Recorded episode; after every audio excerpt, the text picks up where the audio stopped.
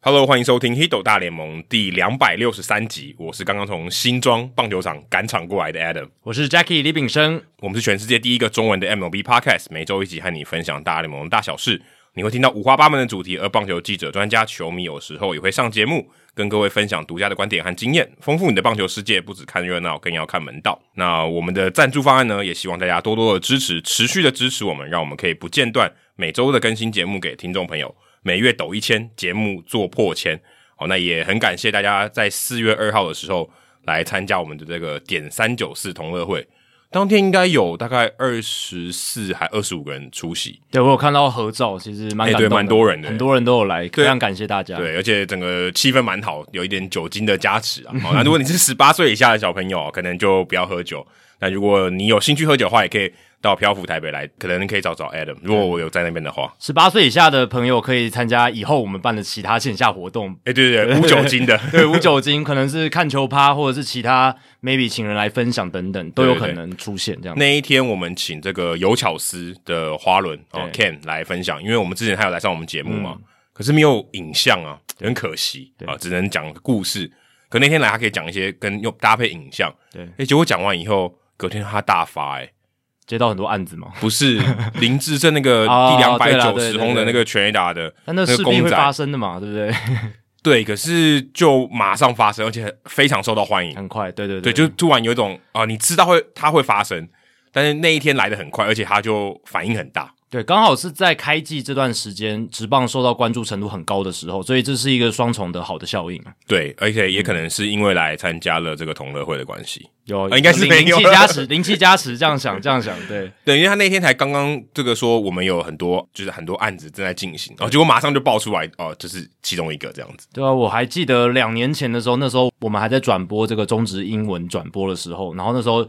华伦有去台南去跟统一球团做一些 pitch，、哦，那时候你有去，我没对有，，那时候我不在。对，那那时候我有去，然后那个时候我就记得，诶，那个时候华伦就带着他们的样品啊，然后跟球团人员介绍什么的，然后到现在两年之后，你看现在已经哦，真的是越做越好，哎有很多新的商品出来，而且已经去年已经有代表作了嘛，对台而且湾轮越来越被大家看到，我真觉的得这个很不简单，也很好的例子哦，就是持续的坚持下去，跟我们节目一样。对对对对，希望他们可以做到变成真的是全台湾，诶，只要是运动公仔的这个业界，大家都非常的知道他们，就是第一把交椅。或者是任何摇头娃娃，他们想要做政治的，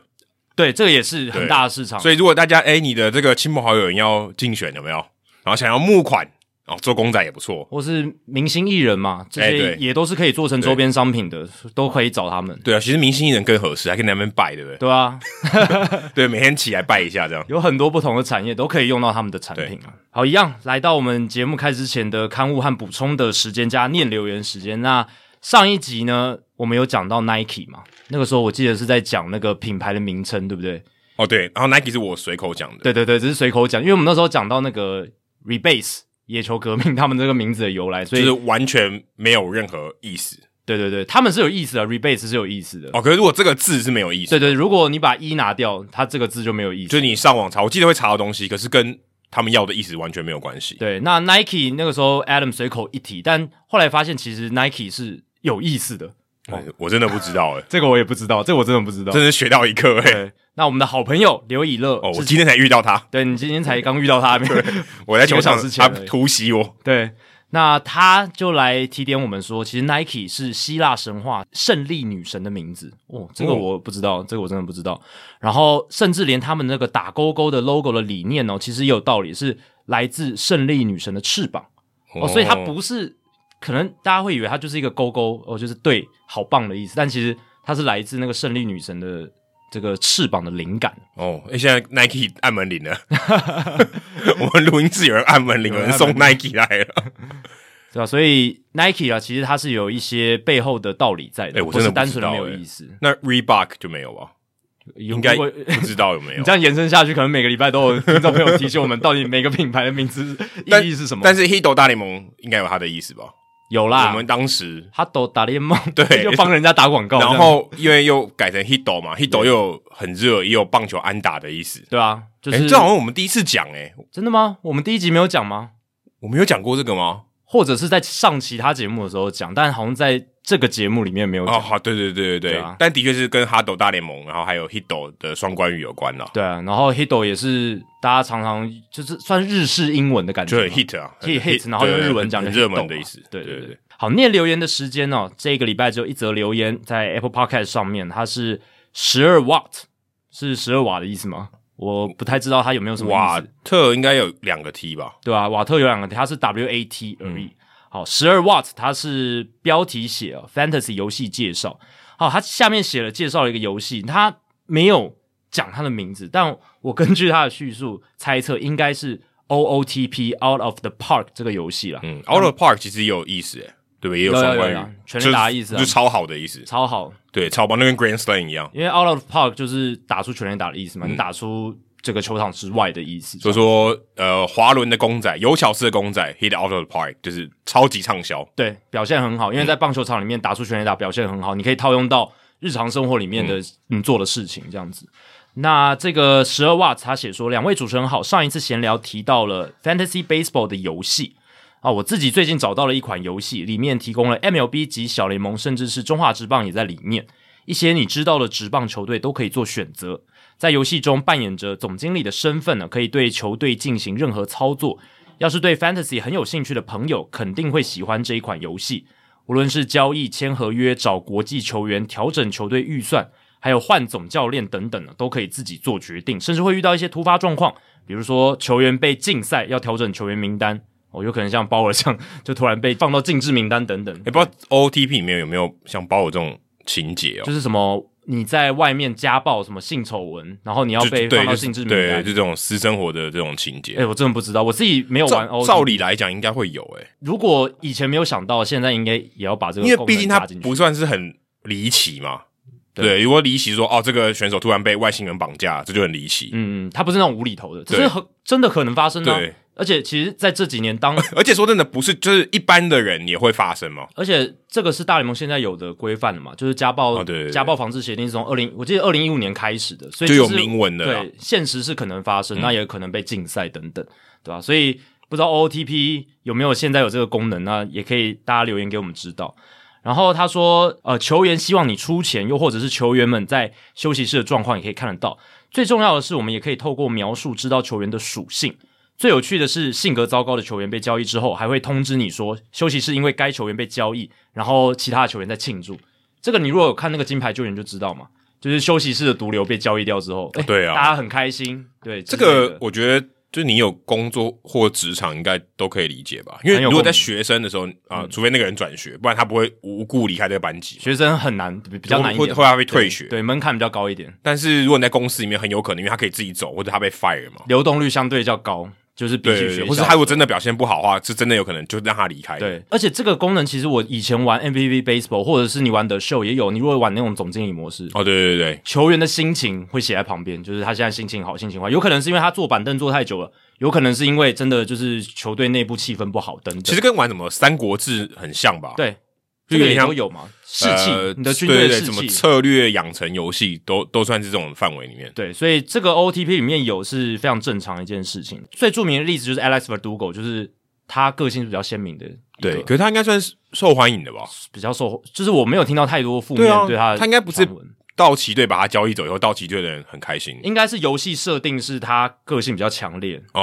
后哦。可能在游戏里面他被交易掉之后，休息室的气氛会变好之类的，我猜是这样。 OK，OK 但现实生活好像没有，我觉得应该他应该不是这种人而。且在红袜他也好像也处的还不错。对啊，感觉蛮开心的。嗯，那这游戏提供了不仅仅如此，喜欢的话，希望大家常常去玩，甚至 PTT 的版上也有专属的赖群，可以玩这游戏的 Fantasy，我非常强烈推荐，喜欢的朋友可以去了解。我、提醒十二 watts，你下次介绍游戏的时候，也要要把名字先打出来，他不这然我们只能用猜的他。这个留言就跟张学友的一首名曲一样，叫《咖啡》。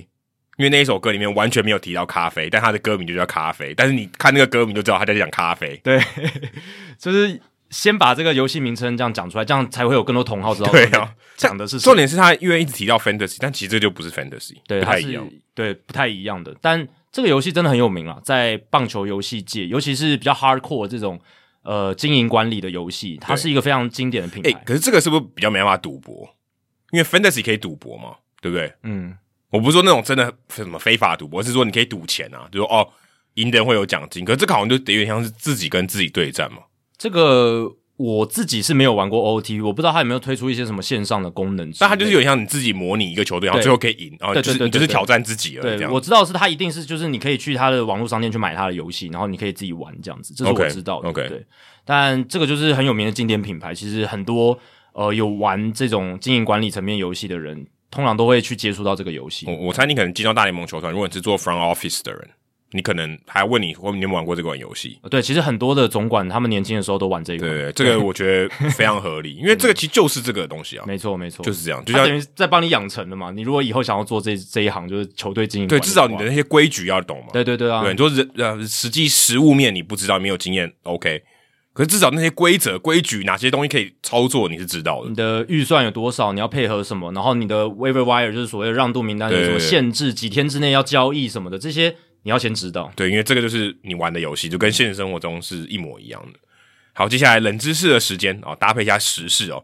昨天在我们录音的昨天哦，林志胜击出了中华职棒生涯第两百九十轰，打破了张泰山的记录哦。今天就在我们录音之前几分钟吧，哦，他又打了第两百九十一支，对，所以林志胜现在是中华职棒史上的全垒打王，对中华职棒史上的全垒打王。那给大家参考一下，大联盟总共有多少位球员，就是历史以来到现在有多少位球员击出两百九十轰以上？嗯哦，这个题目是我昨天写的，那我们现在把它改成 两百九十一轰以上， ，OK，有多少人打的比林志胜还多？当然，大联盟跟中华职棒大联盟是不能相比，不过你大可以大概知道说，哦，大联盟这个全垒打这个前面有多少人，对大概可以猜一下。嗯，我记得我小时候有看到一场中职的转播，那一场是谢家贤，他好像打出中职史上第六千轰，如果我没记错的话，如果有人现在应该已经超过很多很多了，现在已经超过，应该已经破万轰很多了啦。对，但如果有人发现说我讲错，但是我印象中是第六千轰，我那时候看转播的时候当下，然后谢家贤也是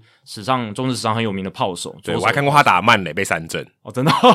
真的啊、他退休之后的，对对对，就打就打去年而已啊，在就去去年对对对，去年在就合他还并有去河滨现对身对这样子，对对对 OK，所以嗯，当然中职不管是历史的时间长度，或者是球队数、球员数量。哦，都跟大联盟有非常一段一大段的距离。，对，但是呢，两百九十轰，两百九十一轰也是非常非常不简单，在大联盟里面也是极少数的球也员才对能也达是到非常少数，更别说中华职棒，其实你真的要去算，真的超级难。对啊，你说在贝比鲁斯之前的年代，对，那个时候已经有大联盟了。整个美国职棒历史从十九世纪的中期开始嘛，但是前面其实你说要累积到超过两百红，基本上不太可，不太可能很，很少，对，基这本上没真的很难。对。那通常都是在就是贝比鲁斯之后，活球年代比较多全垒打之后，你你就先看林志胜，他至少要打个十五年，每一年都要二十轰，才有接近三百轰，哎，对这超难。二十轰对已经是那个球季可能最强的打者了，欸对。当然，那也是因为中职它赛季长度比较短，对那大联盟呃赛季长度比较长，可是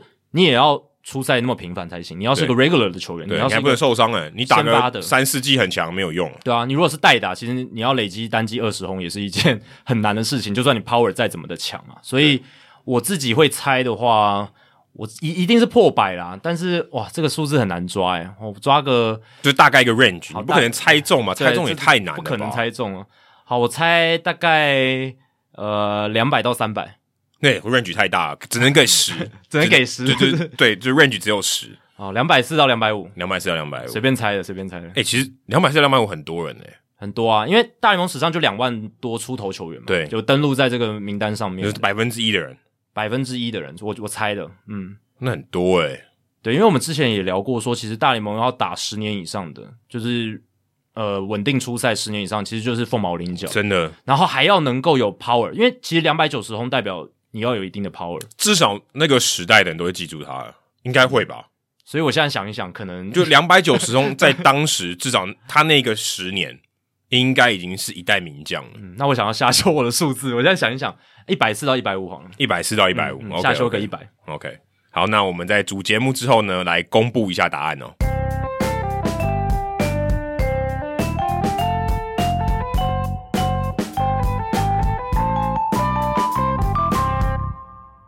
好，这个礼拜应该是最后一个星期没有这个正式的例行赛了，就所以开季前的最后一周了。对下一集我们就已经是开季了，所以大家也可以把这一集当做是我们在开机前的一个算是 preview 嘛， 对诶。哎可是我们今天没有讲预测哦，我们没有讲 preview，没有没有没有讲预测，但是就是讲季前的一些情况，对一些季前情的发生的一些事情。那新赛季的时候，大家就可以透我们透过我们的聊天讨论了，然后知道说现在这一些我们有聊到球队的一些状况，还有球员的异动等等。对，那这个礼拜，呃其实，在愚人节那一天，我就是美国时间愚人节，我们这边是四月二号了。嗯，看到这个消息，我其实当下以为是愚人节，我不知道大家有没有这种感觉？我不会、欸，真的因为吗？我觉得这笔交易蛮合理的。真的，我当下看到想说，这个交易有点没来由、欸，诶，就我觉得是不会、欸，真因的为吗？没有人在传，然后突然就诶 c r a i g Kimbrel 要到道奇队，AJ Pollock 到白袜队，因为 Craig Kimbrel 势必，我觉得他就是有很高的几率被交易，因为现在白袜就是牛棚非常的充足嘛。哦有 Kendall Graveman，又有 Joe Leon Hendrick- Kelly Joe Kelly、Leon Hendricks，这个有点作弊吧？当然，这个 Gary Crochet 是受伤嘛，对，他要可是这个也送是 PJ 最近的事情而已啊，最近的事情。对啊，但其实他们牛棚就是非常 stacks，就是英文讲就是非常的满，就是已经是阵容非常齐全。而，且有点太强，哎、对你甚至可以说有一点犯规的等级，就对是不对也没有必要这么强。你你可拿去补其他的，但他们就是觉得说，因为他们一定会进季后赛了，这个几乎已经百分之百确定。季前我们就知道这件事，只是说他们拿几胜，对，只是拿几胜，然后在那个就是季后赛的种子顺序在对哪对里而已。对，但最是烂最烂外卡我都已经觉得很离谱。，对，那挤进去基本上季后赛，其实这几年我们看到牛棚的战力，其实真的 左右了整个季后嗯赛战局蛮大，所以他们可能也是一直在买保险。所以你看他们，就是刚刚牛棚我们讲这些人，然后还有像 Aaron Bummer、Renato Lopez 这些也可以支援牛棚的。嗯那这些人在这样的情况下，他们牛棚战力相对充足，那 Kimbro 又稍嫌贵了一点，而且说真的一千六百万，当时他来都就已经很怪了。当而时且是用 Nick Magical 去换的、哦。对，当当然那时候可能他们觉得季后赛要要往更往前一点，不然其实已经有 Hendricks 啊，对他们思维其实是一样的，就是我牛棚不人不嫌少，越是，强越好。但是你找一个超强的，就基本上前五的嘛，对，来当一个 s a l a man，好像有点太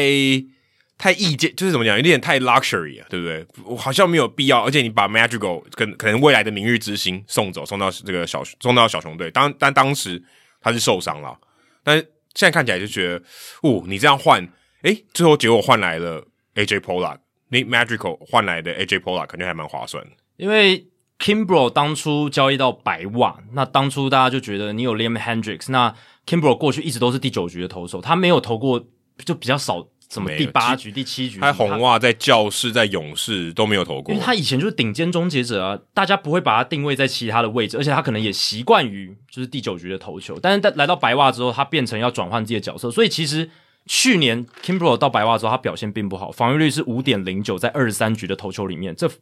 当然 Kimbro 他之前在小熊有一年，呃，应该说有两年都投的蛮糟糕的，对他就是去年整个大回春，大回春就是回到他顶尖终结者的身手，可是去年到白袜之后又回变得不到好又回到之前小熊的状况，对，就三振能力还是很好，没错。可是被安打率提高，被全垒打也变多，所以那个时候大家就在觉得说，是不是因为这个角色定位的关系哦，他不太习惯于在第九局以外投球，所以非常有可能。嗯对，非常有可能。那白袜可能也经过跟他讨论之后，觉得好吧，那你如果觉得你不喜欢这样子的角色，那我们想办法，也帮你找到一个更适合的位置。那现在 Kimbro 到道奇，其实他就是填补 Jensen 留下来的空缺嘛，对，其实就直接补上去。哎，这样蛮好笑的。Craig Kimbrel 原本是勇士的，啊， 对啊， 然后今天忍到了勇 士，对对对，有点那种玩那种大风虽车，虽然是没有直接兑换，可是你就觉得哎，好像有点互换的感对觉。对对对，那 Kimbro 到道奇，他担任这个第九局，我觉得他就是第九局这个角色。虽然我们现在常说很多大联盟总教练不在乎谁一定要在第几局，对可是有一些投手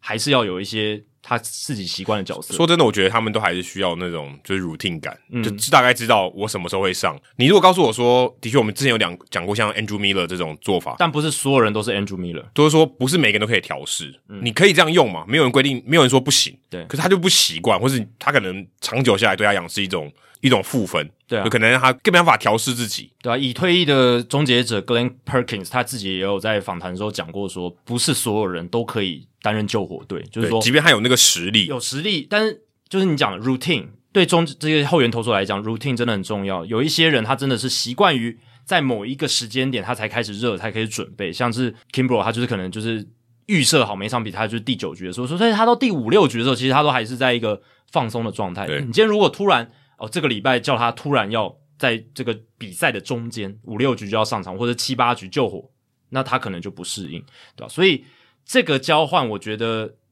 放 Kimbro 到了一个他适合的位置上面。那其实白袜队他本来就有这样余裕去做这个操作，而且是 Polak 换过来，其实他们两个薪水差不多，都是一千五百万美金上下，对所以基本上不用再去交换其他利益条件，他就直接也单换。就跟薪资结构其实没什么关 系。对，就是单换，然后所以对两边来讲，钱上面就不是太大的问题。然后白袜队也需要一个可以打击的右外野手，对，这个刀他们蛮缺 的，真的很而且因为 Pollock 在道奇现在也有点尴尬了对嗯，Freeman 来了以后把大家都挤一挤嘛、l o c k Muncy 就被挤到二垒去了，因为 Freeman 不能守其他位置嘛，对只有一垒跟 DH，、嗯所以 Gavin Lux 现在没位置了，嗯可能要去守外野，嗯，哦，这样外野就变得很挤，对啊所以 Mookie Betts、Cody Bellinger、Gavin Lux、AJ Pollock 要放哪里？对啊，哦你那之前就多余了，对啊，如果你把硬要把它摆进去这个打线里面，Polak 其实也有点大材小用的感觉，因为之前 MLB Network 他摆出那个打线，他还摆到第九棒去了嘛，就还对排不到前面。 其实两边都好像都有点把那种算还不错的球员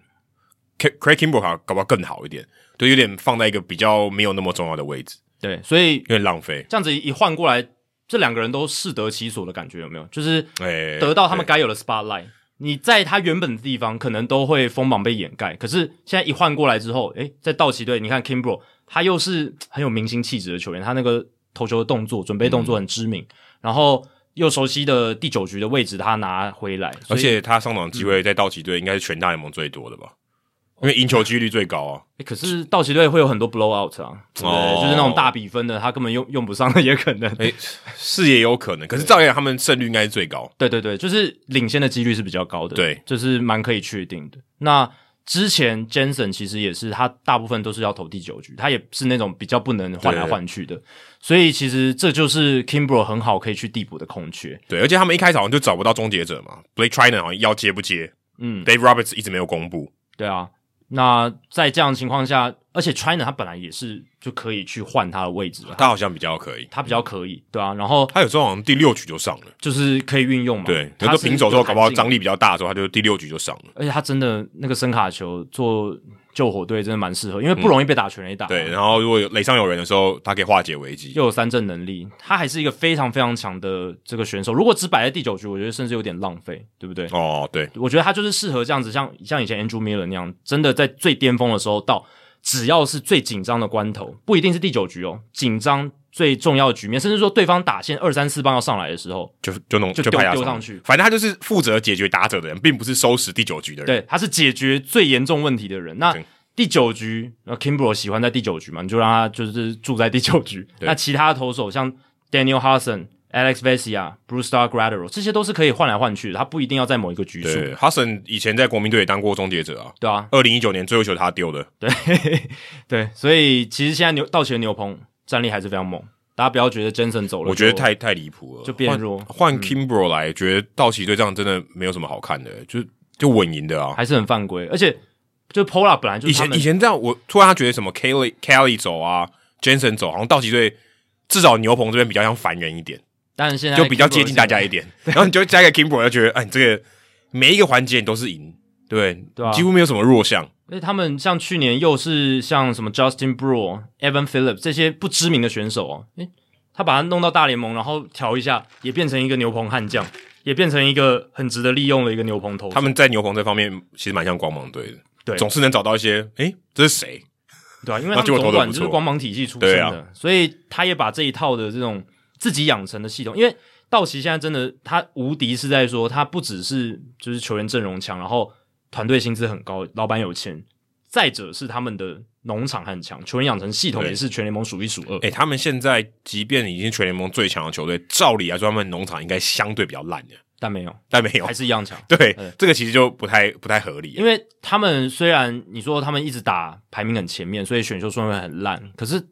那些可能顺位没有那么好的球员选到他们里面，他自己养出来，你嗯还他不把它错养成好，嗯就是 MVP 制造机嘛，就是 MVP 制造机里面。但也许那些养出来的并不是这种最顶尖的，对不对？不像你说 Turner 这种，Justin Turner 不是他养的吗？对但他改造的，Max Muncy 也不是他养的，他改造了。可是改造这也是一种养啊。对，没对哦，你这样讲也没有错。对，啊，是他把他，不你是说也可以从他头到，养出不是说从头到尾养他，应该而说不是他选的，对当初最早不是他把他选进来，可是他把他捡过来之后，他把他养成一个好的棒球没有人要的球员，对啊变成主将，变成明星球员。 ，Chris Taylor 也是啊、哦，Chris Taylor 也是，哦， t a y l o r 还是最好其的实一个这案其子，实这三个我觉得就是道奇队能强十年最重要的原因，嗯，然后其牛他都其他都我觉得都是正常。对啊，然后牛棚这些，你说就是他只要短期能够训练出一个可以投个一两年好的这种边缘球员嗯哦，他用完之后就把他丢了，或者他他就表现不好也没关系，反正牛棚投手很好养，对，你就是相对了，对啊，相对燃烧小宇宙一两年，所以他们现在的状态就是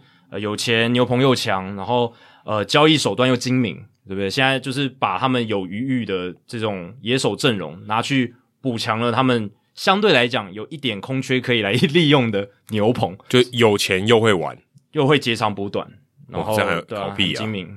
所以那这样真的没有得没有得玩了啊。道奇有钱又懂得玩，然后光芒可能没钱但懂得玩啊。那你有钱还是比较懂得玩啊。但棒球运动还是必须讲啊，真的还是相对来讲弱队还是可以打赢强队的一个运动，至几少率比较六高四，对不对？对，至少如果你对今天洛基跟道奇打打个十场，洛基搞不好可以拿个三胜到四胜，都不是一个太令人意外的结果，就是对，就是正常。正常，对，不是说太猎奇、太奇怪的情况。如果 NBA 你拿火箭去跟太阳打，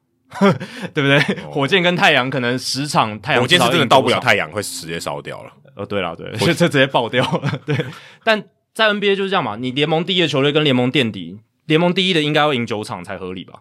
哎、对，可对，对啊，而且这很多很多时候就是你还没打就知道谁赢了，对只是赢多少而已。真的只是赢多少问题而已。 但大联盟我觉得相对来讲比较不会这样，所以对道奇今年大家还是预测他们九十五胜甚至一百胜以 Dave 上。 Roberts 不都说他们立 flag，就他们今年一定拿冠军。他们如果打进世界大赛，都还是只是军标而已对嘛。他那一次访谈是说，我们今年嗯目标就是要拿冠军，就是要拿冠军。哪一队不是对这样？但是他后来有加个蛋数，我们拿冠军的一个前提是所有球员尽量都保持健康的这情也况。是废话、啊。但他后面这一句，我觉得讲的就是来的太迟了。你不能先说了一个承诺之后，然后再加一个蛋可数。是我觉得他这样讲就完全没有问题，因对啊为就就他最有资格讲啊。对啊，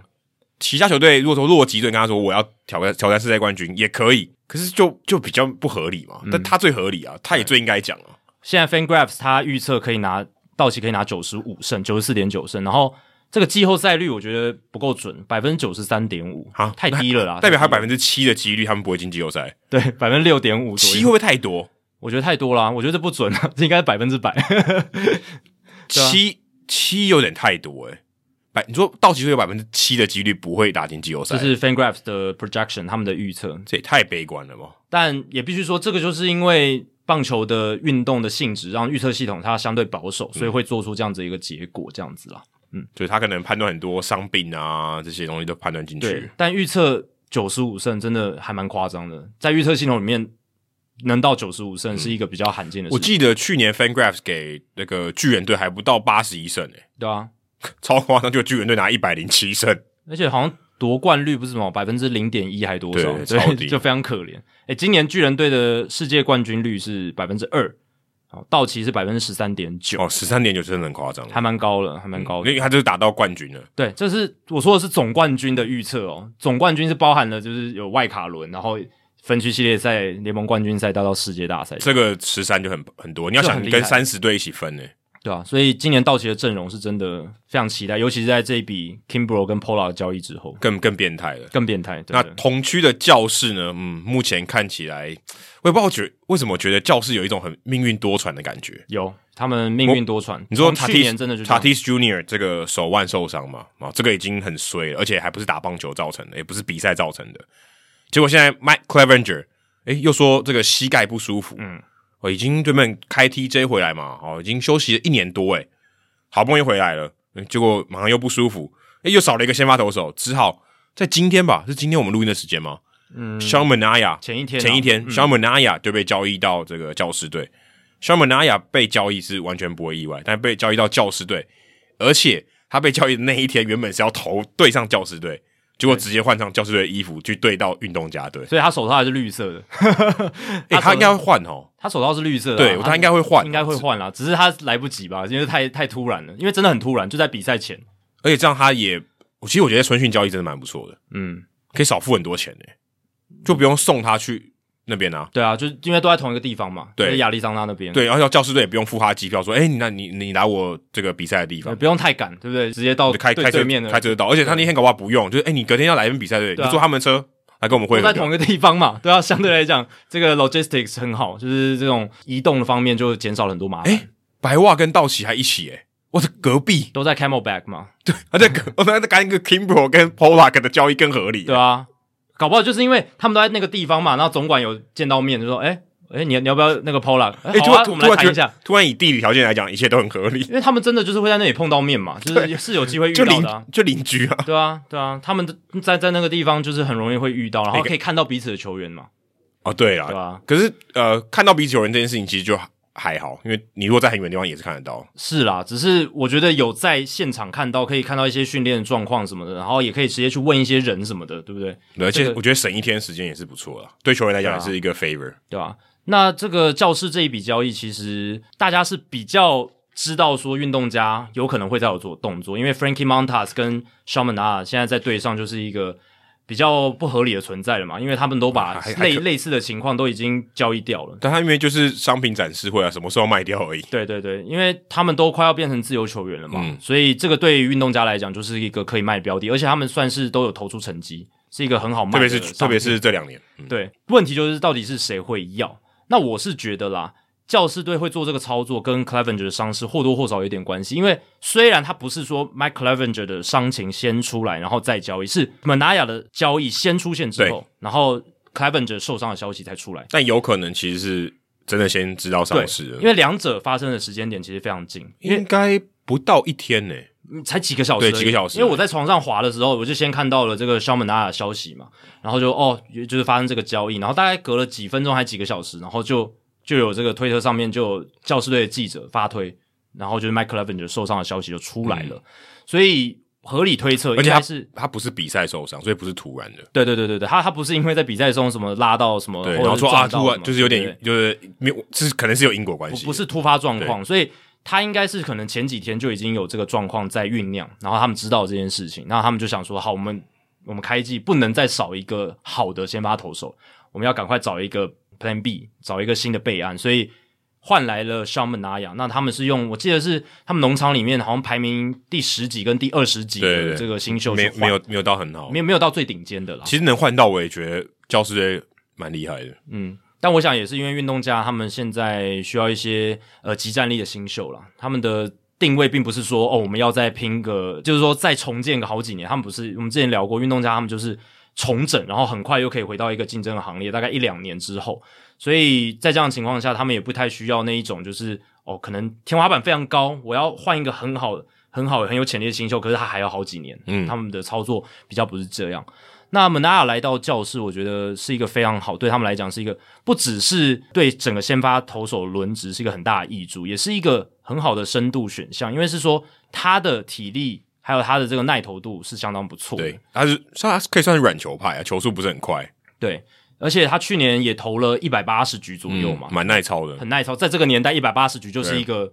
投球局数很他长基的他的投球形态，我觉得基本上就是要投长局数，就相对他比较不是这么拼的，在很用力在投球，他就一次可以给你吃个六七局，绝对是没有问题的。对，虽然二零一九年受伤嘛，嗯可是其实一六到一八年他出赛都算蛮稳定的对，他有证明过自己有这样子的能他耐。投出五安打比赛、欸，对啊，而且去年他有两场完封、欸，诶，这个很难的。啊这很难。去年两场完封是全联盟最多的，并列最多这哎、样子，对他两场就最多了， 对啊。所以他去年也是三十二场先发，一百七十九点一局，那这个数字就是现在的一个顶尖先发投手的一个标准，就是说他的耐操度啦，就是你要达到一百八十局，就是一个呃可以在轮值前两号很吃局数的这种投手对，。就是你至少付你那么多钱，你可以帮我吃掉很多局数，这个很重 要。所以现在教师队的轮值就是达比修有 Joe Musgrove、Shawn m a n a y a 摆在前三号，这哦、样还感觉有有还点有 Blake 弱欸 Snell 摆到哪里去了？第四号了吧，对不对？然后第五号的话，他现在我看 FanGraph 上面列的是 Nick Martinez，从日本回来的，对，相对来讲就觉得哦，OK，就是没其实有没有到很好保险像还还好哎、还好， Musgrove 跟 Manaya，你称但 Musgrove 现在变很强，对，我觉得他但是现在已经不一样但了。是说这种名气上来讲，好像就没有到前两号，所以他实力真的是蛮强的，嗯尤其去年。但如果 Clevenger 他没有太大的问题，可能开季他可能被放入伤兵名单嘛，可能四月中回来，嗯，那四月中就回不晓得来他受伤的情况。，对，如果他能健康的回来的话，那 Clevenger、Snell、Manaya、Musgrove、达比修，哇，这个排开全部都是其他大联盟至少其他大联盟球队至少都是三号以上的料子。去年还有这个 Chris Paddock，他嗯觉得很强，现在他连这个前五号排不上。对啊，他现在等于是定位在 long relief 了。 Mackenzie Gore 大家也在期待，现在也也不见了。对，Mackenzie Gore 现在他的新秀价值已经是降很多，甚至在自己的农场，我看 FanGraph 这边是排到了只有第四名。以前对啊他在前两年是整个大联盟第一百大新秀的第一第名一或名第二名、对欸，那现在已经掉下去了。而且好像也没有人期待他会马上上来，至少我看这些风向不会觉得哦，开季有没有他，开季有没有他，开季有没有他，好像都没有讨论这种事情。对，目前是没有，可能要从二 A 开机。对，所以这个状况是比较不理想，而且 Mackenzie Gore 现在百大新秀的排名也掉到了大概一百名左右，就是有有些人甚至把他排除在一百名之外了。这个这掉跌的得很很快大跌得非常快，对吧、所以投手战力这一部分，教士队真的靠外援，所以他们用交易的方式。哎、刚才这样讲，全部都是外援诶、欸哦，对啊，全部前五号全部都是外援，嗯，都是从外面而且买来的都或者都交是易在来的，外面相对比较成熟的，嗯，都是就是他不是说像什么刚才我们讲 Justin Turner 这种例子，把人家改造，他是其实来的时候都已经蛮强的。所以可以，你可以说教士队这几年在他们自家农场投手的培养上面遇到了瓶颈，养不如果出你一个好的以，现在的节开幕战的这个五前五号来讲，蛮失败的。或者是养出来的都很容易受伤，像 Danielson Lamet，哦，对，蓝妹现在已经好像要被丢到牛棚去了。对啊，看起来要去牛棚，因为他真的他的这个投球形态跟他的身体的状况，好像不能应付先发投手的工作这样子，嗯，可能太晚发现了。我早点发现，搞不好他现在已经投的很好了。所以说对啊，就是比较不容易那么容易受伤 对，，至少就知道他的可能使用说明是什么。对啊，你看像 Adrian Morehome 这个左投手，嗯，也是他虽然他们自己养的嘛，但也是也还好而已。然后也也在受伤。 Ryan Weathers 也被他好像养有点养坏。对啊，所以就是各种投手自家养成的状况的出状况，哦怎么可以不如预期的不如预期？从这个小本拿雅这件事情聊到这里，对啊，所以去年教师队为什么他们现在有点怕，就是投手的深度不够，就是哎因为去年很可怕，去年到最后甚至要用到 Jake Arrieta 还有 Vince Velasquez 这种已经在边缘，然后对对对没有对人对哦要的投手，后来 Ariana 投烂到他连直接丢掉。很惨呐、所以代表说他们有多 desperate，就是已经找不到人到你要用到 Jake Arrieta，重点是他最后还也没有成功，当然没有就是成被功啊而且就被直接丢掉，已哦对经烂到就是我干嘛要找他来那种感觉。还是烂嘛，对啊。所以那个时候是疾病乱投医了。那今年来到这个赛季，他们想要重整旗鼓嘛？他们今年就是想要重返竞争的行列，不要再重演去年的那种呃烂尾的一个情况。所以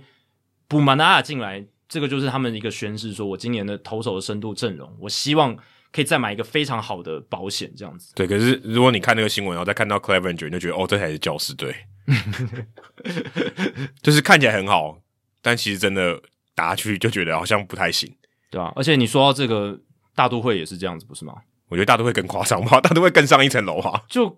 真的完全不让人意外哦，我觉得大都会更上一层楼。看，呃，Degrom 现在已经确定他这个右肩胛骨受伤，要休息很久哦。好像四周，好像到六月才会回来，对啊最早好像好像我我记得好像四到六个礼拜以上吧。，对，好像他说据预估是六个月才会，呃，六月才会回来，因为你最如果快最快。对啊，你如果受伤然后恢复，他好像然后他复健，他好像没有，他好像就是 shut down，对不对？现在是 shut down，对啊，的就是也没有，有开刀或什么，他就是 shut down 之后，好像四周不能投球嘛，对不对？嗯，好然像后是然后这再样。观察说，好像预估就是最快，如果最理想的状况可能是六月回来。目前我看到的情况是，就是他四个礼拜不会丢球，然后现在是说时间表还没有确切的出来，所以是要等四个礼拜之后再做重新的评估。那这个重新评估有可能是要动手术，或者是要怎么样，然后或者是又要再休个一个月之类的。对啊，去年他其实大家如果还记得，他只投了十五场，嗯前面十五场投的超级无敌可好能。是史上最强的十五场先发。对，如果你只看十五场连续的十五场的话，应该是史上最强。但他手臂前臂受伤，然后也是没有治疗的，对吧？我如果记得没有错，我记得是没有开刀的，嗯，就就让他休息这样子。对，所以可能有点关系，然后导致他、诶现在可能不知道代偿或者什么，可能身体联动的关系，哎、现在开季前哦又宣布说要 shut down 了，他自己受访的时候是说，因为记者常常问他说：“你为什么球速变那么快嘛？”他自己还反而是说什么：“我现在反而越不去想用力，反而越投越快什么的。”可是我觉得那都是一个嘖对外的说法。我相信他会 球速增加得那么快，然后增加得那么多，然后一定还是蛮用力的去丢了。对我记得他以前刚开始的时候，大概九十五、九十六，差不多那个数字已经很快了。对对对，已经算先发投手算很好了。而且我常他常现在听对九十九、一百在丢，哎，对啊，我就觉得，因为外界很多专家就是已经在讲说，其实他可以投到不用那么快的，他就是维持在速球均速九五九六，然后搭配他那个销魂的滑球，其实他只要就控很够他用只要控球准，其实根本没没必要那么快。对啊，因为他的滑球够犀利嘛，所以只要控在对的位置上，打者基本上摸不到。只要你那个速差在，应该是 OK 吧？而且他去年证明他的控球真的非常的精准，就对啊，所以你速球其实真他的可以不厉用那么他厉害快。就是厉害在球速快又准啊，对，光然后变化球又犀利，这三个有这三个条件，他就是超级强的投手。所以球速真的不用那么快。那或许 ERA 没办法到这种破纪录什么的，可是不需要啊。你二点五零的防御率投完整季也是一个赛扬奖，他可能就是想要超，就变成这样了。结果现在又看起来这个打打停停的一个情况越来越频繁。那啊，对，已经觉得说好像是一个常态。现在看到他这个名字，就有一点越来越要跟痛痛人画上等号的一个情况他。其实原本应该已经可以接近了吧？其实没有欸诶、其实 Degrom 生涯早期是很耐投的、啊，可是去年开始你就觉得他对这个是从去要年要回来不回来，就从他开始球速均速开始，就是莫名的就一直冲冲到九九一百的时候，就越来越风险好像越来越高，然后对最后真的如大家预期就开始爆了这样子。而且他一 shut down 就是完全不能投，一路到休赛。而且而且我记得好像他爆掉的时候一直说要回来，要啊又又一直 delay 嘛。然后好我记得，然后就就到最哦就后就不断的不就就就不回来啊就了，最后就算了，对啊，九九月的时候才说最后就说哦都都不投了对这样子，就是好像一直挣扎说要回来不回来，要回来不回来，然后好像就是一直没好那种感觉。之前 c i n d e r g a r 的情况有点类似，就是说，哦，在春训的时候飙到一百英里，哦，一百零一英里，然后大家很兴奋，但是其实很多人也觉得，哇，那接下来可能会受伤哦，可能会受伤哦。结果真的耶，这些大都会球速很快的投手，真的没有让人意外过，就是结果真的都受伤了。甚至我们都真的要怀疑一些什么神秘力量了。记得之前我们有聊过，说为什么大都会的球员一直受伤，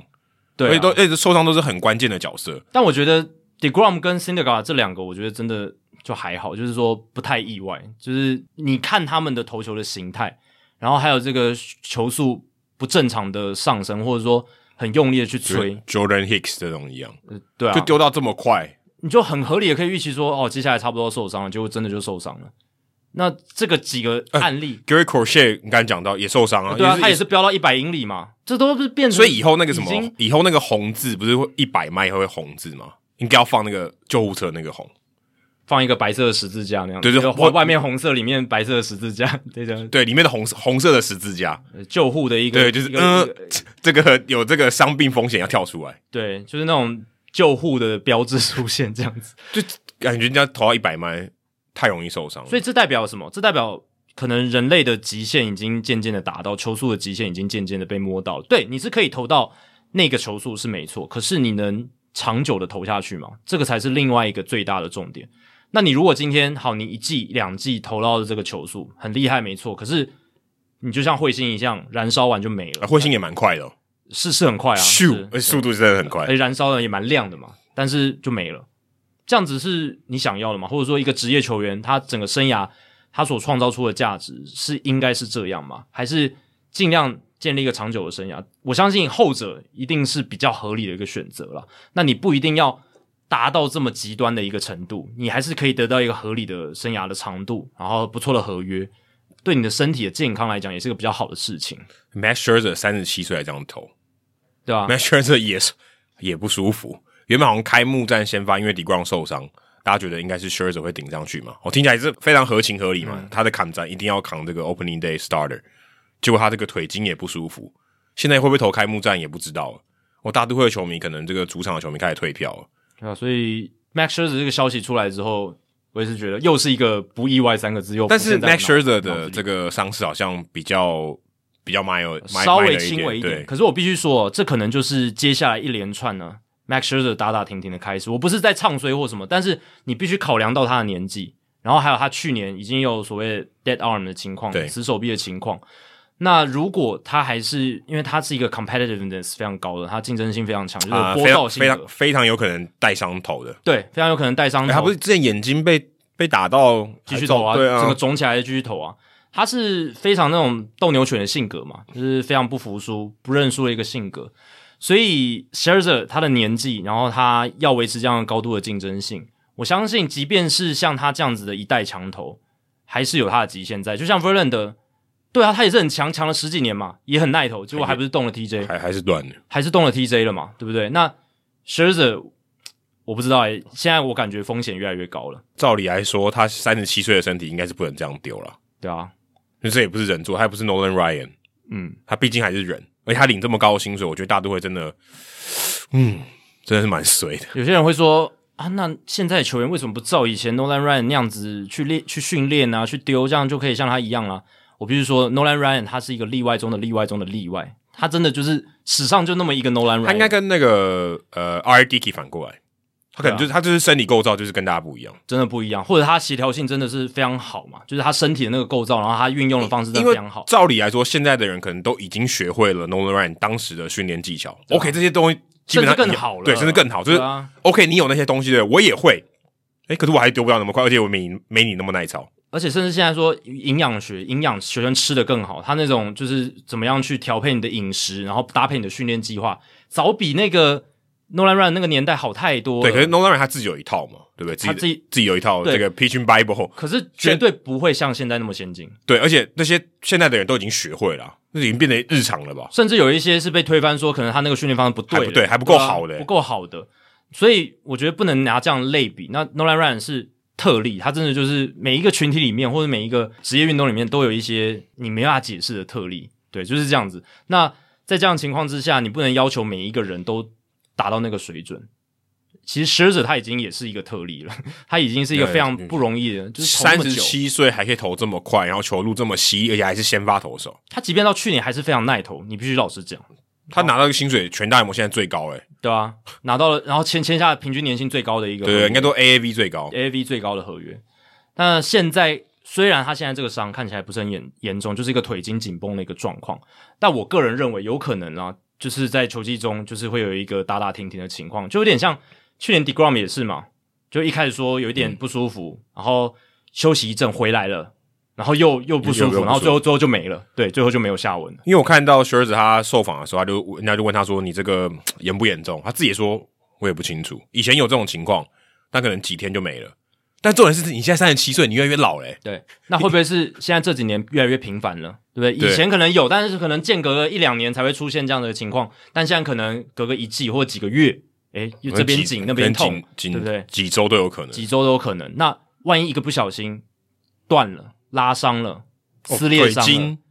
哦，腿筋要这个整个拉断，那也是真的蛮猛的。或者是腿其实没有太大的问题，但你就讲讲了代偿问题，他对训练的时候可能肩膀又更用力，嗯，对不对？然他后那种丢法，对啊，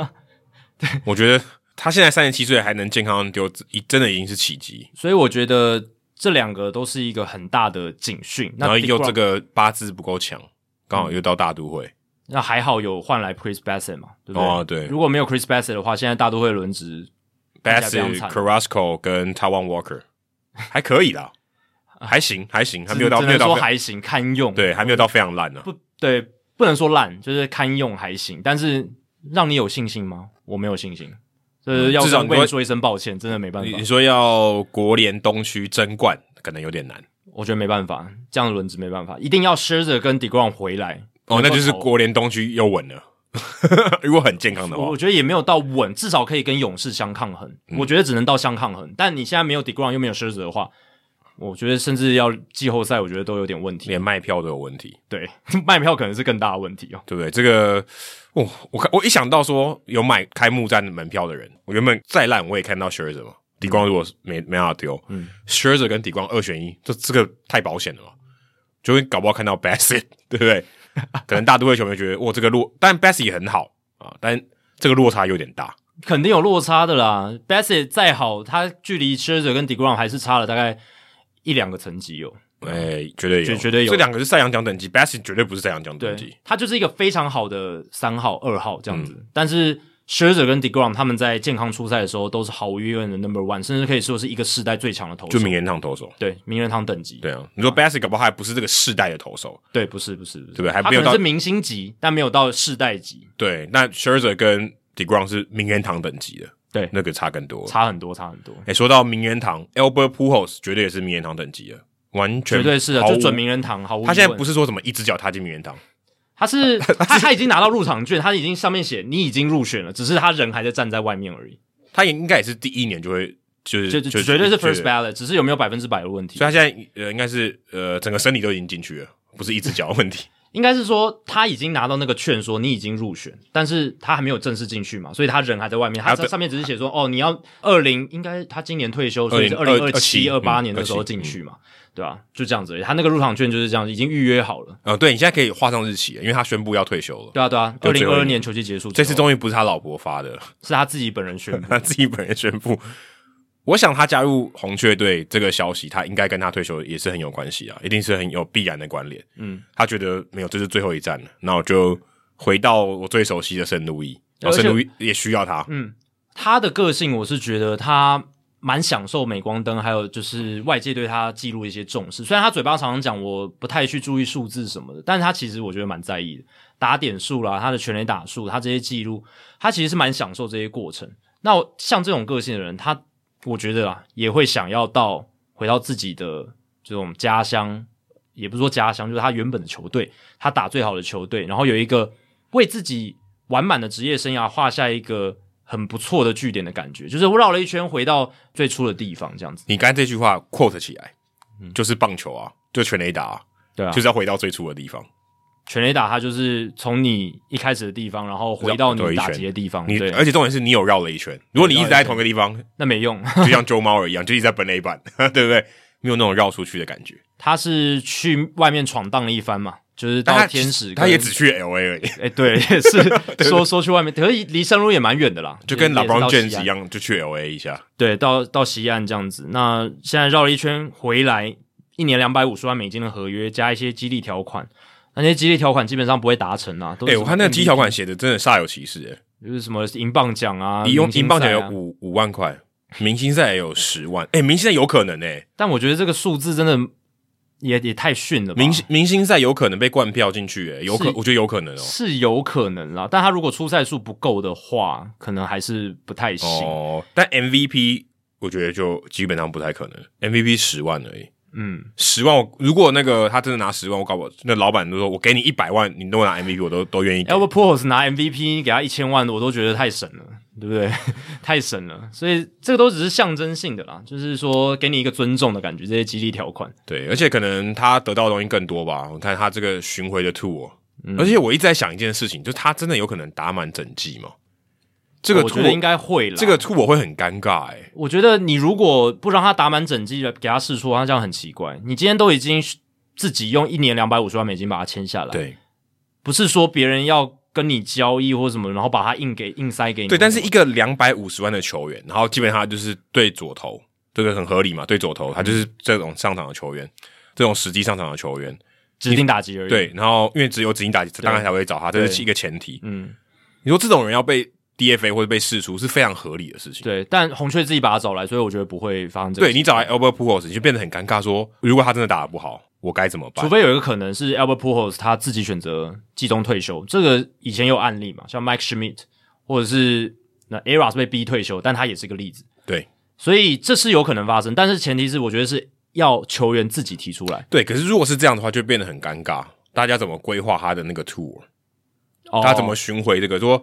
但我觉得也还好啊，就是也没关系啊， 就是就让他哎退我休，就是我觉得这个很重要欸诶，我觉得红雀队找他回来，行销的意义很大。对啊，啊。但就红雀自己如果能够把自己的行销搞好就好了，其他队我觉得还好吧我。突然他真的打得很烂，然后说，哦，他下礼拜就要退退休 了。那就他应该球队也会预留一段时间去做准备嘛是，maybe 是一两个礼拜去把最后一场比赛先预告好，然后呢办的很隆重那，他打第一棒之类的，对，然后让呃他以前的队友啦，然后以前的教练啦，回到回到这个圣路易的球场，然后来共襄盛举这样子。对，可是这个就比较有点被迫嘛，他应该还是希望自己可以打满整季哦。他绝对是希望可以打满整季，甚至我觉得他要自己选择退休，我觉得几率也相对低，因为我刚刚讲了他的个性嘛，对啊，他也是他可以挑战七百轰欸诶，你看去年他跟天使就已经闹得不愉快，就是因为他不喜欢呃屈居于二线的角色，嗯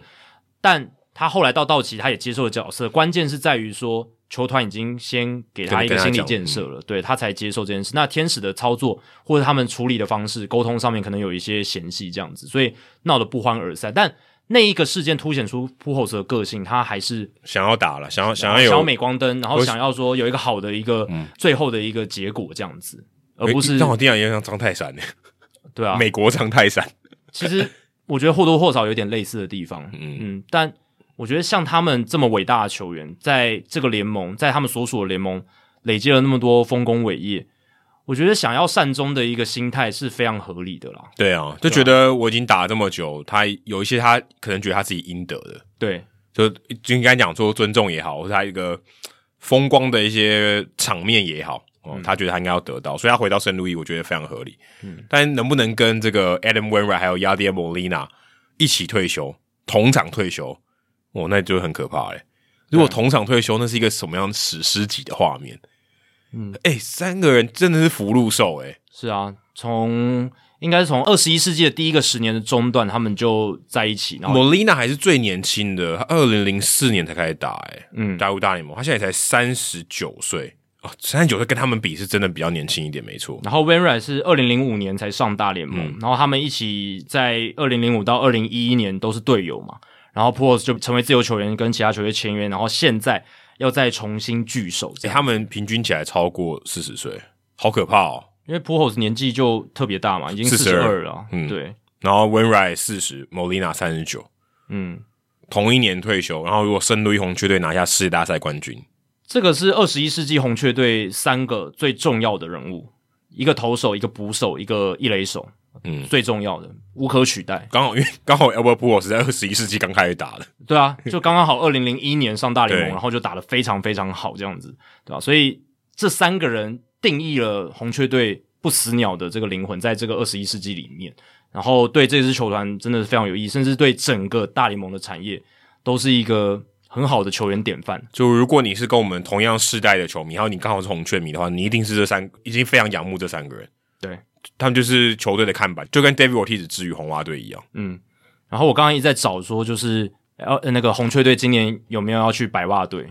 的，或者是白袜队有没有来红雀队？结果发现没有，因为我想说，如果白袜队到红雀的话，然后托尼达鲁萨也在现场，那这样是一个哦最适合的哦一个怎么我没有想到场景这个哎、欸对吧、因为因为刚好托尼达鲁萨也还在役嘛，他就是白袜队、哦，他被拉回来，来的，被拉回来的。对，但是他现在还是在当总教练，所以如果有白袜队跟红雀队的场景哦的，话，对，没有，所以所以那个世界大赛剧本要改一下，红白雀袜队队对白对白袜这有可能哦，理论有上可，能、啊，当然有可能啊、而且是还有一定的几率有欸。一定的几率啊，因为红雀队现在在国联中区其实是蛮被看好的。，对啊，红雀跟白袜至少他们的分区算是 favorite 吧？对绝对是啊。白袜当然在美联中区是更 favor 一点，然后国联中区就是跟酿酒人拼嘛，但就是红他雀外卡也是有一定的机会，有一定的机会，是蛮有机会可以哦进季后赛的、所以我们今年应该要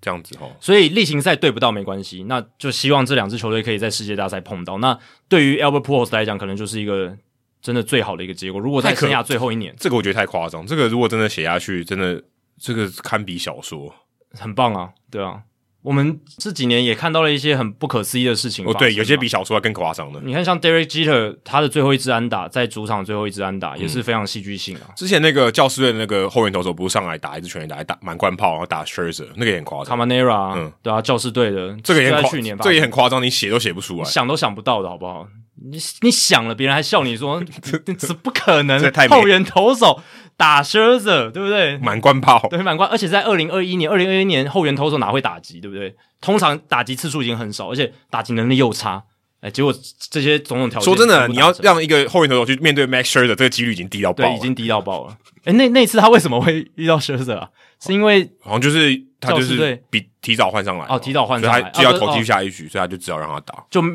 不要浪费一个投手啦，对对对就是要让他继续投下去的意思。反正就很离谱啦，就是整个整个事件的几率低到爆炸，嗯对这种事情都会发生，所以白袜如果对红雀的话，应该是我们目前可以最期待的剧本。嗯，那 Albert Pujols 他在红雀势必就是会占一个名单的名额嘛。那到时候因为五月开始，二十八人名单会变成二十六人，所以哦，红雀的板凳会受到压缩，因为 Pujols 就是只能 DH，而且只能打左哦投，可能会让他去守一垒啦。就是可能偶尔还是会让他去守一垒，因为他去年在道奇也是有守一点一垒。对对对，哦，所以 g o s h m a n 如果有休息的时候，对，可能就是安排一些方式让他可以多受到一点蛮难利用的，说真的蛮难用，真的，嗯蛮难用，必须老实讲。而且，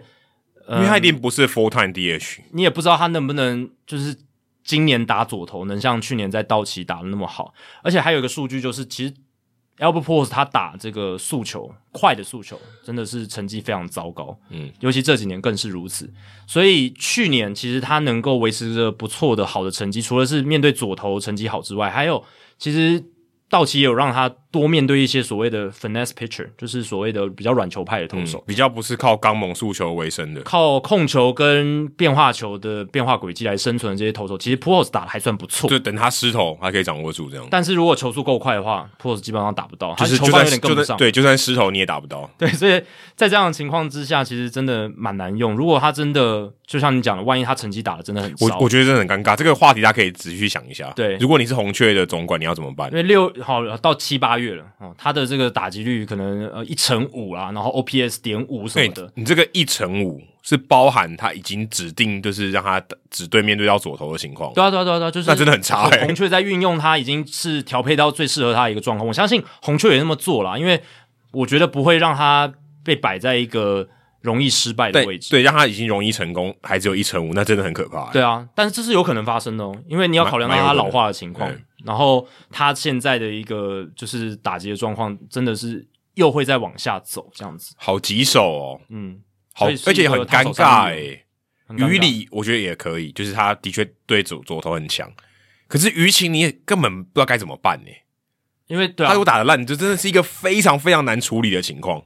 ，ERA 的最后一年其实某种程度上也是，但是 ERA 跟 p u o l s 情况不一样的是，ERA 他跟球团的关系不好。可是 ERA 没有回到水手队啊，对不对对啦，我我的意思是这样，对，所以 ERA 是在洋基嘛，然后他跟洋基的就是最后的状况没有到很交好，恶所以洋基是就把他算是逼退，因为那时候 ERA 在最后那一年，二零一六年的时候打局才两成，OPS 不到点六，欸就是一个很糟糕。他前一年其实打的很好，所以也算是一个逼退他的一个理由啊。对，但 Albert p o r s 情况不一样啊，是球队自己请他来，而且他对这支球队有重要意义，而且他跟球团其实处的还算不错啦。就是虽然说他离开的时候没有到最好的一个离开的方式，可是现在回来，我相信球团对他是有诚意的。那在这样的情况下两，百五十万我觉得蛮有很有诚意，很有诚意啊很有诚意。对，所以在这样的情况之下呢，红雀队如果真的 p u h o s 打的不好，呃，会非常的棘手。然后，因为他，因为他也不像他他绝对不是只是要把一个球员 DFA 掉，或是放到小联盟，他他也回不回不去小联盟。他就真的占了一个名单的位置。那我们之前聊过了，那个名单每个位置价值都很高的，那个所以才出赛有空二，间所以才有二刀流，好不好？对对对为什么要有二刀流是有原因的。大国价值为什么那么高，也是有原因的他。就是占一个位置，但他可以做两份工作。嗯先不说他的工作量，好吧，先不说他的工作量，他可以做两份工作已经够厉害呃了。劳工支持，真的 劳工支持。你可以做两份工作，很厉害。而且大谷现在又还没有到自由球员嗯嘛，所以他那个领的薪水跟他创造出来的价值一比，哇，劳工支持中的支对，持，真的，真的 是没叫你做那么多事，干嘛做那么多真的事？真 的，那高中生才会这样，好不好？又不是上课笑死。真的。好，刚才说完这些福禄寿三个老人，平均呃年龄超过四十岁四。四十岁， 我们来讲一些小鲜肉，好不好？啊，鲜肉鲜肉，诶、其实最近我觉得是我错觉，还是今年特别感觉这些大物新秀的确是因为这个劳资协议的关系，感觉他们比较容易占到开幕战先发的名额。你有这种感觉吗？我记得之前这个比例没有那么高，就是他在开季名单就已经有你当初，例如说可能选秀前三顺位这种大物新秀，然后他们会被已经被确定说，哦，他就是 earn the spot，我觉得还是一个思维偏误吧，就是说这几个像老虎的 Tokerson，二零二零年选秀状元，还有皇家队的 Bobby Witt，然后还有就是 Hunter Green 红人队的这个火球男，我觉得是刚刚好，像他们这三个人都在今年同时的被摆进开幕战线的发名单，才会让我们觉得好像哦，今年特别多。我说，就以这个时间点哦，他们可能最后真的有上大联盟，可能是在季中或在四月中，但是在开幕战之前就已经宣布他们拿到一个位置，先发的位置，我觉得跟就是这个劳新的劳资协议的那种你觉得没有关系？，对，我觉得关系相对较小啦，就是这种操弄球员年资的问题，我觉得是刚好这三个人真的就是需他们这是这这些球队都应该要把他们摆到开幕战先发名单，因为 Tokerson 他本来就是已经小联盟已经容不下他了，他在去年也打得非常好，嗯然后又是二零二零年选秀状元，要不是因为疫情的关系，搞不好他早就已经上去了。他跟林家正同队的时候，林家正还打第四棒欸诶、哦，对啊，在在那个亚利桑那州大的时候，我们还有在现场看对 Tokerson， t o k e r s o n 好像打第三棒，他打林家正打第四棒，，对，而且那个时候就感觉出来 t o k o s o n 他跟其他人完全是不同的而，且那个时候，呃 t o k e r s o n 才大一而已，对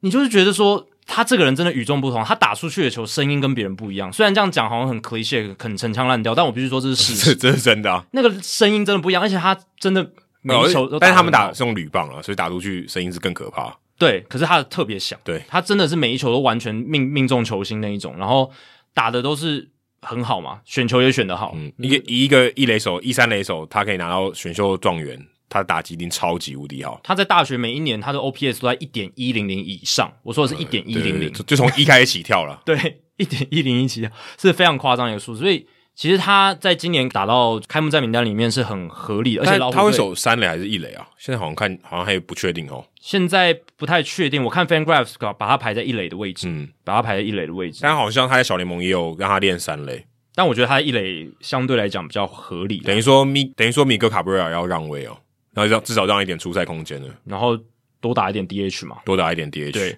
然后他们本来老虎队还有一个 Riley Green，但 Riley Green 受伤，嗯哦，所以本来是本来是 t o k o s 跟 Green 都要直接上到大联盟的，但是就同时有 Green 受伤两，个新秀在开幕战就上去了，然后 Bobby w e 是他真的打得太好，就是去年在小联盟真的打得太好，而且加上皇家总管 Dayton Moore，、我们之前聊过了，他就是不太会去吃球员豆腐了，嗯所以他不太喜欢操弄新秀，而且说真的，他打小联盟比赛打的不算多啊。二零一九年选进来，二零二零几乎没有小联小联盟球赛啊，对，他没打几场就上来了，对，但是你如果去看他的这个内容来讲，真的是非常夸张就啊，是超强。超强而且他不是 Pipeline 第一名吗？对啊就是全等于说全部新秀里面，大家评估他最好，就是业界公认里面真的是最好的一个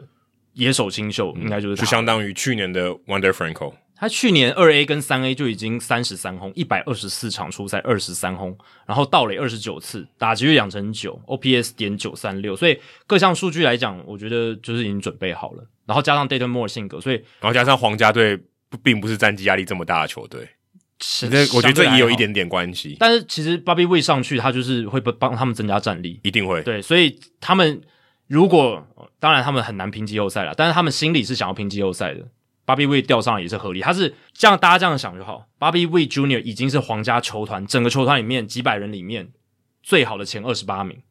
所以他就会把他摆在开幕嗯对战对名对，单这里一面。定的，搞不好还是最好的前三名。对，甚至对啊，你你可以这样讲， 甚至甚至是最好的前三名。那 t o k e r s o n 其实也是类似的道理。那 Hunter Green 其实他已经熬很久了，他已经不是那种什么刚选进来的新秀可了。说真的，他没有很老诶、我看是啊他才因为他才二三岁而已，因为他是高中进来的，对啊他是高中进来的，高中选秀的投手，而且在当年二零一七年是第三顺位，而且当年我记得他也是二刀流嘛，那时对候对对新闻闹得很大，后来就很快就放弃，很快就放弃很快就放弃了。可是那个时候其实大家还对他有点期待，说二刀，因为那那个时候二零一七年嘛，然后那个时候年底大谷翔平就就哎，去美国对了，耶，对哎对，哎，这样时机点有搭哦，对对对，所以那个时候我印象很深刻，就是因为 Hunter Green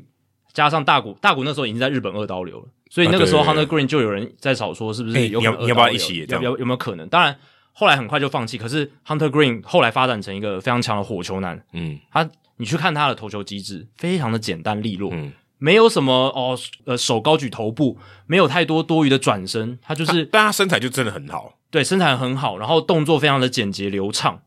然后非常的怎么讲，看看得非常的赏心悦赏目，心对这真的赏心悦很流目畅，很流畅这样子，所以。呃，Hunter Green 他轻松的可以丢到百英里，他在春训的时候已经展示他的火力了嘛。那以他的那个投球机制来看，repeat 的这个稳定度很好，然后又相对的比较没那么复杂，所以我是觉得他应该比较没有那么容易哦、呃就爆掉或者怎么样，应该可以期待他的一个表现他。好像现在也是确定有红人队先发轮值的嘛，嗯，对啊，对啊，对啊。而且 Louis Castillo 好像也有受伤，因为红人队现在基本上就是已经整个整组拆掉了嘛，嗯他们就是整个要拆到最底，然后从头开始再重建这样子。至少红人队还有可以看的 Hunter Green 嗯 Hunter 跟 Jonathan India、 Jonathan India、 Joey b a t 我还可以看一下， Joey Votto，球三翔我可能看不到了，虽然呃讲我看不到啦，因为我现在还没有确定啦，他就是不会挤进开幕战啊，对啊，但但是也有可能他不会在大联盟名单里面。他愿意回到小联盟，搞不好还有有朝一日还会上来，对，但前提是但我他觉得愿意几率很低，对啊，如果他不愿意的话，就要被 DFA，就要被移移除了嘛，就对变啊自由球员了。对啊，所以呃，球山翔吾也是一个日本球员失败的案例，再加一例哦。当然有成功有失败，可是球山翔吾这个失败失败的蛮大的，对，然后这个也会降低每支球团未来对于这一种那种巧打型球三算哦算是巧打型的啦，乔虽然他虽然应该他是在西武打打过蛮多支全垒打的，对，可是他应该算是已经是日本这这个世代打者里面这种形态打最好的、我觉得他有点像以前松井架头一样、欸，就是他在日本，松井架头一样在日本也有 power，、哦也是一个很好的打者，打击率也很高。结果来美国之后变成水枪，是对可以这样讲，哎我对我不对觉得宋宁他好像打的比邱三祥我还好蛮，好好好好，蛮但是应该好蛮多的。可是还是跟他日本的那种嗯不就能是形不能态比嗯差很多，就完全没有全垒打了，完而且哎全没有全而垒且邱打，三祥我现在连四号外也都站得很吃力了。对啊，因为他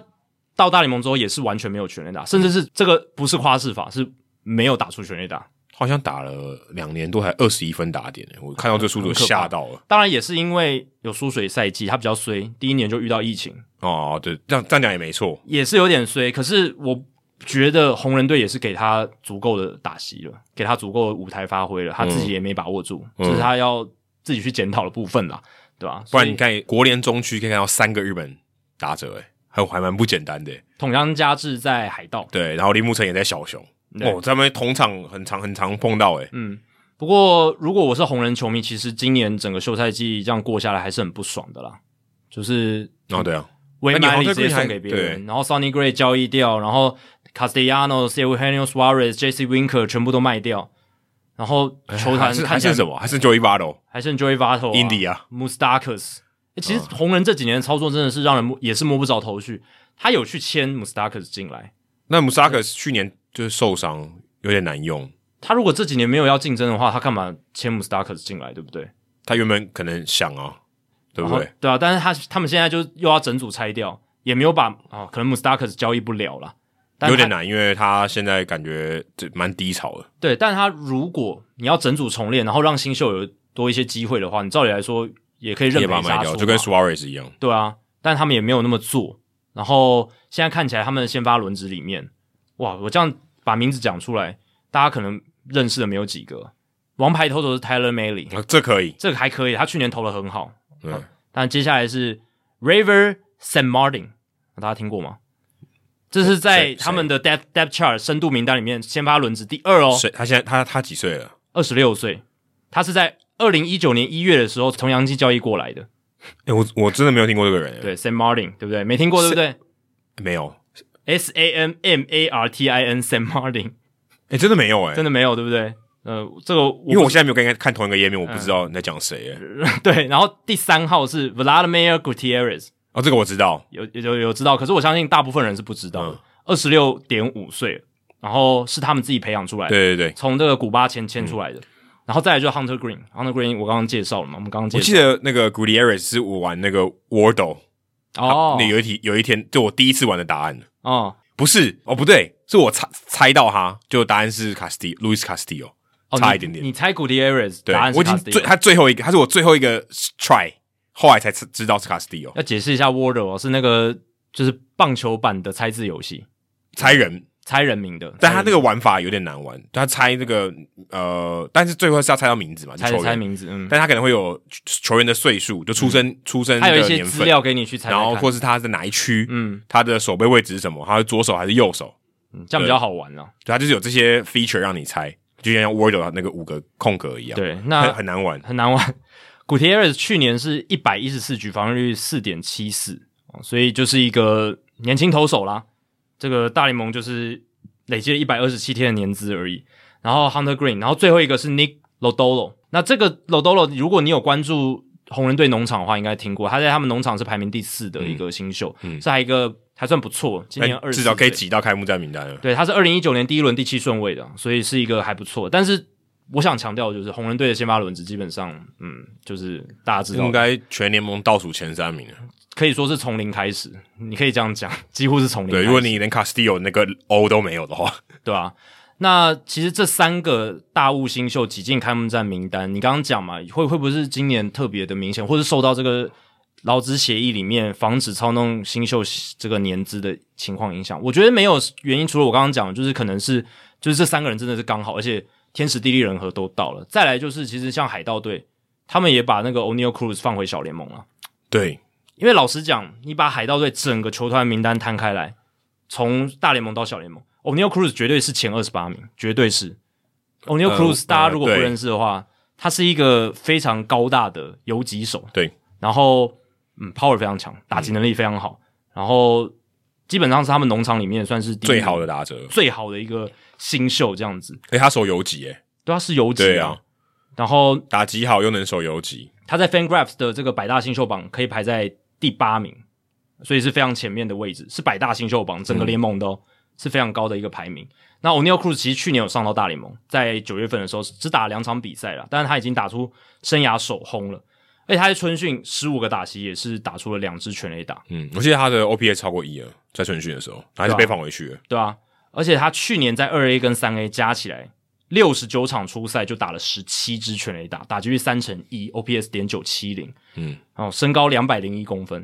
哦，我不知道他那么高，哎，对，两百零一，我以为他67一百九十几而已，哎我两超过两百，超过两百，来自多米尼加一个选手，今年二十三，那哇，手游击有点浪费哦，我是觉得他之后会到其他地方守，可能守三垒，哦，可能啦，哦我又想说他这么有身材，应该是当投手，但他是被定位在游击或三垒手嗯啦，对这两个位置。那其实你看他二十三岁，老实讲，大联盟开机不不会太离谱嘛，但是、嗯合理啊海盗还是把他放下去。嗯那以海盗队目前的阵型状况，好像他的三垒手是朴孝俊吧？呃好像是有 Hoy Park 对对 Hoy Park 是他们的现名单在里面的人，不知道现在还是还是 Brian，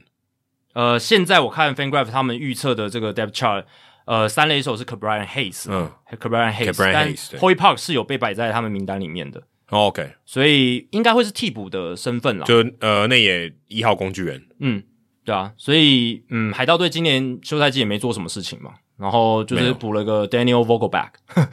哦，你还记得哦呃？我我我都现在在你现在看考我的话，我都不知道他们补了谁。基本上没有没有什他么们东西最有可能的操作是把 Brian Reynolds 交易掉、而已，其他的我都觉得都不太可能会发生。或者是桶箱如果有打得不错，再把它拿去交易掉，哎，看能不也有能可换能到一些对东西。但别可能别人有点疑虑啊，想说他好像感觉只有在你们这边会打而已。应该不会啦。我是觉得桶香如果他再打得不错的话，他就是可以重新建立起自己的身价。嗯以他这种诶会选球又有 power 的选手，我相信还是有卖点的这样子，对吧、所以我是觉得你看也是有 O'Neal Cruz 这样子的案例嘛，我觉得他应该要在大联盟的啦，真的不能把他摆在小联盟。但是海盗队没有选择这么做，这样嗯， 子、目前还没有啊，搞不好下个礼拜就有了，诶搞不好， 搞不好被你一讲，搞不好明天就直接说开机名单，现在也没有确定嘛。但应该不会啦，他们很早就把他放到小联盟对了，。很早就把他扣回去了。嗯，好，那再来呢？除了刚才讲那些比较偏向这种战况啊，就球队组成的一些新闻以外，那大家不知道有没有注意到，大联盟最近也发出了一个备忘录，一个 memo 说，二零二二年还会继续的加强这个外来物质的执法。哦，是会加强哦，我要强调加强这两个字。对对对，就是他们觉得去年有做很 OK，就是有，我觉得他们可能觉得，嗯，这个是一个正确的方向。而且我看到 Michael Hill 他在这个他的这个声明里面有提到说，等于是官方已经证明了外来物质的确可以增加转速，因为之前都是我们讲有点像外部的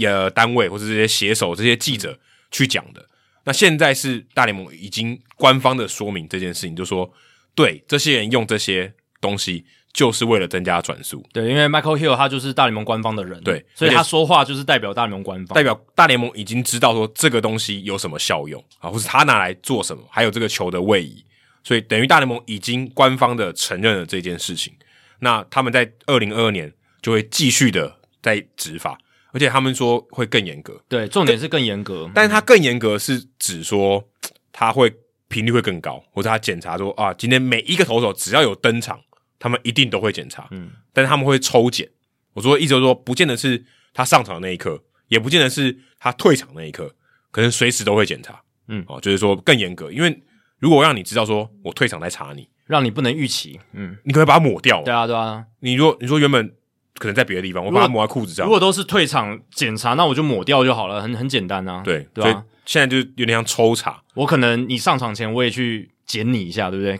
检对，查有可你一能下，他就是有点嗯，有有一点点突袭式，对可他也强调说他是 less invasive，就是他不会要求你在跟那个 measure 的一样脱皮带啊，不，好看、啊，为什？么检查那个帽子里面有没有或头发什么的，对去摸你头发什么的比，较少，他比较多是检查你用的那只手，对，其实手是最关键的嘛，但是其实我也觉得很奇怪，说手套应该也是很重要，可他也说手套也是一种就是算比较侵入性的，但我是觉得手手套套还是要检查，对啊，手套因因为手套毕竟不是要你对身上的衣物嘛，我对觉得应该是可以检查。会出现这一个 memo，主要就是因为去年下半季之后，就是开始检查嘛，然后一路到球季尾声，其实转速又逐渐的回升，然后也有很多报道，一些记者都讲说，哦，他们又就是绘声绘影的说了，就是他们又看到那些球员有开始在用不同的方式，诶，在检查完之后还是有办法用那些粘性物质来帮助有自己，点说，呃，他们还有继续用，假设，但是你抓不到，对，因为他们在经过一阵子之后，知道说啊，裁判都是怎么检查的，大家大家抓到那个模式了，反正就是看那些地方嘛。好，那我就可以用其他地方来藏那些东西，或者是我用其他的方式来涂抹，对不对？来施用在自己的手上。对，因为我觉得，如果你看到转速又回到没有抓之前的水准，你很难不相信说这是有外力介入。嗯因为如果今天它都已经往下掉了，它没有道理会往回回升啊。往回回对啊，又回升起因来。为如果往下掉才是就是到一个正常的对对，情然后况维就维持在那边了嘛，对，就是它大就是致就维持在那就像边素颜一样，对就是没有增加东西对，但突然又又回去，而且是一个还蛮明显的回去，那感觉就是有再加了什么东西，除非大家找到一个增加转速的密码。可是我觉得这完全不太可我觉对啊，得这不太可能，不可能突然之间就在下半季啊，刚好配合到这个政策，然后又对，突然这找到了转，没有什么道理对，就根本不可能。我觉得根本不可能有转速密码，就是你如果不靠外来物质的话，根本不可能有转速密码。这个 Trevor Bauer 已经跟我们讲过了对，如果有的话，那真的是。那那你就是新新的，可是如果有的话新时代，如果有的话，也不投可能球大科。学家，如果有的话，大家也不可能同时发现，对对啊吧？，就可能顶多一两个人发现对嘛，。如果大家都发现，那太夸张，不是密码。而且就算一两个人发现，也需要好几年的时间，可能才会散布到所有人吧，或者一一年的时间或，是被看出来。对啊之类的，或者是到到底是什么方法，大家想要很快知道。啊、所以在这样的情况下，所以是整体的这样回升，就让人会怀疑这件事情，就对是粘性物质的回归。而且其实我觉得看结果，就是只有两个投手被处以十天禁赛这件事情，我觉得就反映了其实抓的不够严。对啊，就是到最后真的变成有点虚应故事，有点敷衍的感觉。你可以看到那些裁判，他也不想要太拖比赛嘛，所以他就哦拿来，然后随便看一看，然后就放回去。我们之前去年在聊的时候也是讲到这个嘛，就是我们觉得越来越随便，我们自己在转播的时候也也嗯对，我觉是这得样看我。想说他们是多厉害，你这样看两眼你就知道了，哦，你是甚至有时候物理学家，你连摸都没有摸，嗯就是你就看一下哦，没有没有什么颜色上的差异，你就让它过了。嗯，他搞不好他就是用一把它涂的很均匀，让你看不出来有颜色差异啊。 对啊，所以那个 Caleb Smith 还有那个 Santiago Hector Santiago 那个就有点像是真的是被杀鸡儆猴，对不对，而 且我检查这么多人只有两个，然后你说整体趋势又往上，说不过去啊，说不过去，就是这不科学对。啊，说不过去。所以我相信，嗯，大联盟今年在这一方面也算是想要做出一些改变啦，不想要又被人家拿来当成笑柄，或者是拿来当成一个呃讨论的不好的一个负面效应了。因为去年到最后，真的大家又拿这个来讨论，然后又说，诶、大联盟好像办事不力，嗯对啊那我希望说。这件事情能够在既不拖到比赛的情况之下，还能够去有效的执行，不然如果裁判敷衍哦，球员也在那边规避，那你浪费时间在做这个动作，真的是毫无意义，呃非常非常无聊的一件事情不。如就开放，那对啊，不然就是你就把它跟这个紫花粉放在一起，对啊，或或者或欢者迎大家用。就是你规定出合法的一些物质，或者说大联盟最近有在研究这个 protect ball 嘛，就是已经有对年轻的对球，那你就找真的做出一个球员满意的球，以外其他的东西都禁止，那这样就比较去比比比较好去做就执法。如果他们真的有这个需求，可是你却禁止，那你应该要倾听他们的需求，说要不要把东西加上去。嗯，就像你要提供止滑粉一样，对啊我可以，我也你也可以不提供啊。对啊，我觉得这个 protect ball 就是有年限的球，也许在接下来一两年就有可能出现，因为大联盟现在很积极的在做这件事情我。看他们连止滑粉现在也都统一规格，就是不，我以前好像是主场提供对，的，我觉得这样很好啊，就对啊尽量都统一规格嘛，就尽量都标准化嘛。就说啊，就是这样粘，每个人都是一样。对啊，嗯你这样讲闲话的人也会变少嘛，对不对？啊我们都统一规格我，我我比较好奇的是为什么之前没有、欸？对啊，我我我蛮好奇，就是想说，你都要讲统一规格，那代表你之前没有、欸？没有在管嘛，就就是哦之前就是主场而且提供哦这件事情也不在风头上嘛，大家都知道有在发生，但是他没有被拿出来检讨，那大家就这样继续照做，嗯有，点像这样子的这可能甚至还是一个主场优势哦。嗯，对不对？搞不好你的这个止滑粉，诶，每每个这个选手适应的程度不一样，然后故意用客队可能不熟悉的品牌 之之类的，对不对，有可能、啊。对， 真的。而且刚刚有说到用球嘛，其实今年大联盟还有一个新的东西，就是每一座球场都会摆加湿器了，就是哦储放对对球的对对地方都会摆加湿器，所以。大联盟这么做也是希望这个球的处放可以更标准化哦，更一致，这样让它这个球的湿度维持在一个就是大家都差不多的位以置。前只有 Coors Field，我记得好像那个亚利桑那也有，亚利桑那也有对对对。但是其实我看那个 Eno Saris 就是 The Athletic 这个分析记者也是一的个报道啤酒爱好者，他也是啤酒爱好者，他有写这件事情，然后他也提到说，其实加湿器的装饰，我们都觉得说，诶，它是会帮助减少球的飞行嘛，哎、让球比较重一点。让球比较嗯重，然后比较难飞一点。那通常是用在那些比较干燥的主场，像 Chase Field 还有这个 Coors Field，就是一个落非常应该说一个这个海拔非常高，一个非常干，对一个落基的主场，一个响尾蛇的主场。可是他也提到说，其实每座球场它的天候条件都不一样，有些地方湿度是很高的，靠海的。对，那湿度很高的地方，你摆加湿器，它不一定是真的加湿哦，有可能是变干哦，因为那哦，个所以加湿器、湿对哦，所以你的加湿器应该说是控制湿度的东西，，对加湿器这个名字有一点误导人的意思，就湿度控制器对，，湿度控制器这样比较准，就像冷气不一定，有些冷气哦它不有暖气的功能但嘛，他会讲冷暖气，冷暖气机，或者是我们讲空温调。温控温控对不对？那用中性点词，加湿器就像讲的是湿度控制器，它把它控制在一个标准。那有一些比较湿的球场，它球本来很湿，那这个湿度控制器摆下去，它会变干一点，哦哦所以会有这样的情况。所以他也强调说，每一座的情况不一定都是变得球比较难飞哦，有些地方有可能球变得比较好飞。呃，有可能对啊，对，因为有一些本来就是它因为太湿了，所以它会抑制球的飞行，相对来讲比较不容易出现全垒打。那在经过这个加湿器的标准化之后，有点像是它会回归到比较接近联盟平均的一个水准，所以本来很难飞的会变得好飞一点，那本来很好飞的变得比较难飞一点。其实我都在想说这些东西他们到底这个品管到底做到什么样的程度、欸？所以其实你说你说如果他今天拿出来两天了，那那有用吗？哦你，懂我意思吗？就是他如果球拿出来，但总比以前什么都没有好吧？就对啊，乱我放说对不对？实物上面操作到底是怎么样？说哦，这个东西真的有达到这个控管，对不对，就像你说温控嘛，嗯，这个啤酒拿出来是不是都一直维持多少度？要摆多久？然后对，因为它它最后拿出来是放在外，就是一般的环对啊境，嘛。摆在哪里，然后要放多久给裁判什么的，这些都会影响到多少。对，因为多少你说很细微嘛，我相信那控制的一定很细微，所以你要变化也是蛮就是蛮大的。对我自己的观察是，为什么球这么重要的一个球具器材标准化或者是控管它的品质这么晚才发生？吼，就是你看这几年是因为这么多报道一直讨论啊球变弹，然后球的核心怎么样，然后球的一些东西，然后诶这些球队才开始重视这件事情，然后大联盟才开始重视这件事情，然后去做一些调整什么的。其实湿度控制器这种东西，这种科技早被发明了嘛，对而且算蛮 low end 的，很很很 low 啊， 对啊， 我觉得算蛮 low。还还蛮弹基础的嘛，对不对？弹如果弹性也是啊，对啊我觉得算蛮弹性 low 也 end 是啊的，就是并不是说什么鹰眼系统啊这种要到普及科技普及到一种程度以后，才有办法让大家都可以用到。而且球是这么重要一个球具，所有人都会接触到，而且它是定义了比赛的胜负，就是要看这个球的一个表现嘛。可是直到我们今年才会去统一这个湿度的部分的管控，对不对？这个也是我觉得蛮晚的啦。以大联盟这么高收入的一个产业来讲，然后这个相对算是很容易做的，很容易做啊，对吧、相球对来讲蛮容易做啊球的成本算相对很低耶、嗯。然后你要去我控觉管得它的品质，我觉得如果按照这样子推论的话，应该就是觉得这是一个可以操作的空间。哦，对啊，对啊，对啊，对啊，就我们也要公开我的这个 recipe，嗯，反正你们都知道，也不是说你们都知道，反正这就是我可以操纵的地方。嗯，我就没有要告诉你这个标准是什么。对，然后球的这个湿度控制器加上去之后，哦，相信有在这个玩什么 Daily Fantasy 啦，或者有这些玩运彩赌博的人哦，可能也会想要知道它这个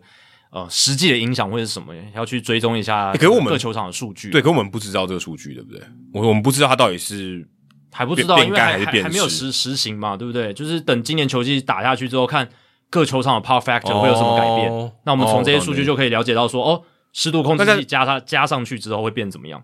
哦，可是因为你的假设是说大家都要维持一样的湿度，那个 range 不会差太差太多，对吧？希望是可以这样嘛，减少这个各球场比较球场因素极端。但我们不知道说哪一个球场特别湿，就现在，所以它等于可能变干特别多这样子。呃可以去看那个美国各地的那个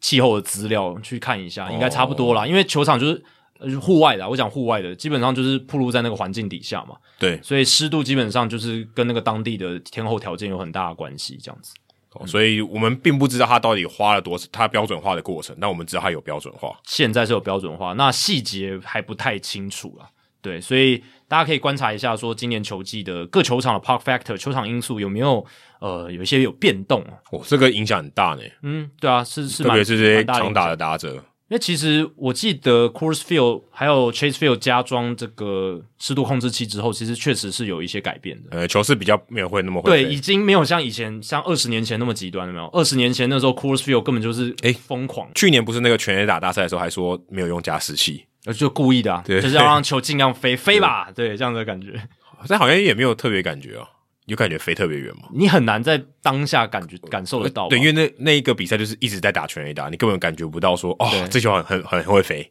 而且你也不知道说哦，有一些原本会变就是二垒安打球的，然后结果出墙变全垒打，你这个很难去及对，因为时地基本上都很大号，对啊都是四百英尺以上。对啊，所以这个也是一个新赛季会有的一个算是规格制度上的改变啦，包括到刚才我们讲的这个外来物质的部分，这样嗯，子。还有一个垒包诶、对，最近我看呃孙佑奎教授也有在我们这个社团里面贴嘛，嗯，就说大联盟要呃开始要在小联盟实验，说把二垒的垒包往内移一点点，嗯，往我想说往内移一点点，那怎么移？就往等于往本垒靠近一点点，所以它离一三垒会更近一点点。也会变近，对，都会变近。然后我就看了这篇文章，哇，真的让我大开眼界。对，是那个 The Athletic Jason Stark 报道的，他就是说，我们原本以为二垒的位置其实不是我们原本以为的位置，但其实有在打球或者是说有在整理过球场的人都知道这件事了。就是我有看那个让，就是我们之前上过我们节目的那个安正阳，他有在推特上分享，然后他就有问那个上我们另一位来宾正向，就是现在是在那个呃，在 Sacramento， Sacramento 在巨人队的三 A，巨人队三 A 担任这个球场的，现在算算主管了吗？呃应该是主管了主管了应该是对啊对啊 groundskeeper 的对啊主管哦。嗯，所以他对这个也是很了解的。那他就说，其实对，没错，其实二垒的位置并不是，就是我们常常说，诶，垒包之间是九十尺的距离嘛，但其实根本不是九十尺，它相对是比较远，比较近一哎、点，比较近，对，比较近哦。，比九十尺少一点点。如果说从呃一垒跑往二垒的这样距离来看，对对，对对对，那就是因为垒包摆放的位置并不是完美的，就是所谓的四方形这样子。对，那我说它算的方式啊，因为垒包它毕竟它有一个面积嘛，它有一个一定的宽度，对，就是说你如果用垒包的中心点的话，那它的距离绝对不是九十尺这对样子。对对，那为什么会是这样子呢？其实棒球发明最早的时候，垒包的位置是在垒线，就是它会是以中间点为基础，就是垒线，比如说一垒的线延伸出去，然后它会穿过垒包的中间这样子。对对对，但是那个时候他们发现说，哎、那这样子界内界外球很难认定啊，尤如果其是那个在垒包边边的。对，如果那个球在垒包的上方，对啊请问它到底是垒包的中心的左边还是右边？对我看不出来，因为你要想哦，大家想一下，一垒变线延伸出去，然后垒包横跨在上面的就话，被切一半了。啊被切一半，那你在界外区的那一部分垒包也是界内区嘛，对不对？那这样子的话对对对就很麻烦，就是哇，那个球这样子打到边线附近的时候很难判而定。且重点是，大家不在看那个界外界内界外，就是他经过那个垒包的时候的瞬间嘛。对啊，那所以他更有可能发生这个事情。所以后来打了没几年之后，那个时候十九世纪，那个棒球的那些打棒球人，他们就想说，哦，不要那么麻烦，我们就把一三垒的垒包往内推，哦，让垒包的边边跟垒线切齐。等于说，他只要在垒包的上方，就绝对是界内。没错，垒包它就是界内啦，不会说哦又要跟那个边线，然后有一个差距落差。就其实他也可以往外放嘛，也可以往外，就是说垒啊可往外它又是就是有一个突出去的这样的感觉，哦，对就它也不好看是不是也不好看。这其实也可以，合理，这做法也是合理的，只是他们没这样做。对啦，但是这样相对来讲比较看起来比较和谐，或者说也比较。就我觉得也比较好判断嘛，就对嗯是在线里面，就是界内，就这么简单，你不用去考虑说那个凸出来怎么样。对，所以他这样就变短一点点，因为如果你切过一半的话，才每一个才会平均嘛，每一个垒距才是平均的。对所以他现在等于往二垒更靠近对点。对对所以对它垒对，一三垒距垒就变都往二垒靠近一对点点，都跟那个垒线切齐，但二垒没有动哦，所以二垒它是那个垒线哦，你延伸出去，它交汇点就在二垒的正中间。对，就是垒包的重心对，它没有因为一三垒跟垒线切齐，它也跟着做调整没，没有做调整，就所以是二垒还让是让一样它的距离是九十英尺。对，所以二垒的位置呢，哦，其实是一三垒线交汇点，然后集中在二垒垒包的正中央这样子，所以哦，这个是一个小知识啊，也算是一个小小的冷知识。如果大家去看这个大联盟规则书，就可以看到这个 layout，就是整个 layout 的这个状况，这样子就很明显。所以它要往内缩的规格，哇，其实蛮多的欸。内缩的规格是十三点五寸，大概是三十四点三公分。其实不用想那么复杂，就是他把二垒往内缩，然后变成跟垒线切齐，就是哦，垒包的线跟一垒、哦对，如果你这样想，要听起来就好，比对较就简很单。简单了。就是它本来垒但包它但它等于往内缩的距已经蛮多的欸。对啊对啊是蛮多的啊、就是一个等于是垒包的一半的距离嘛，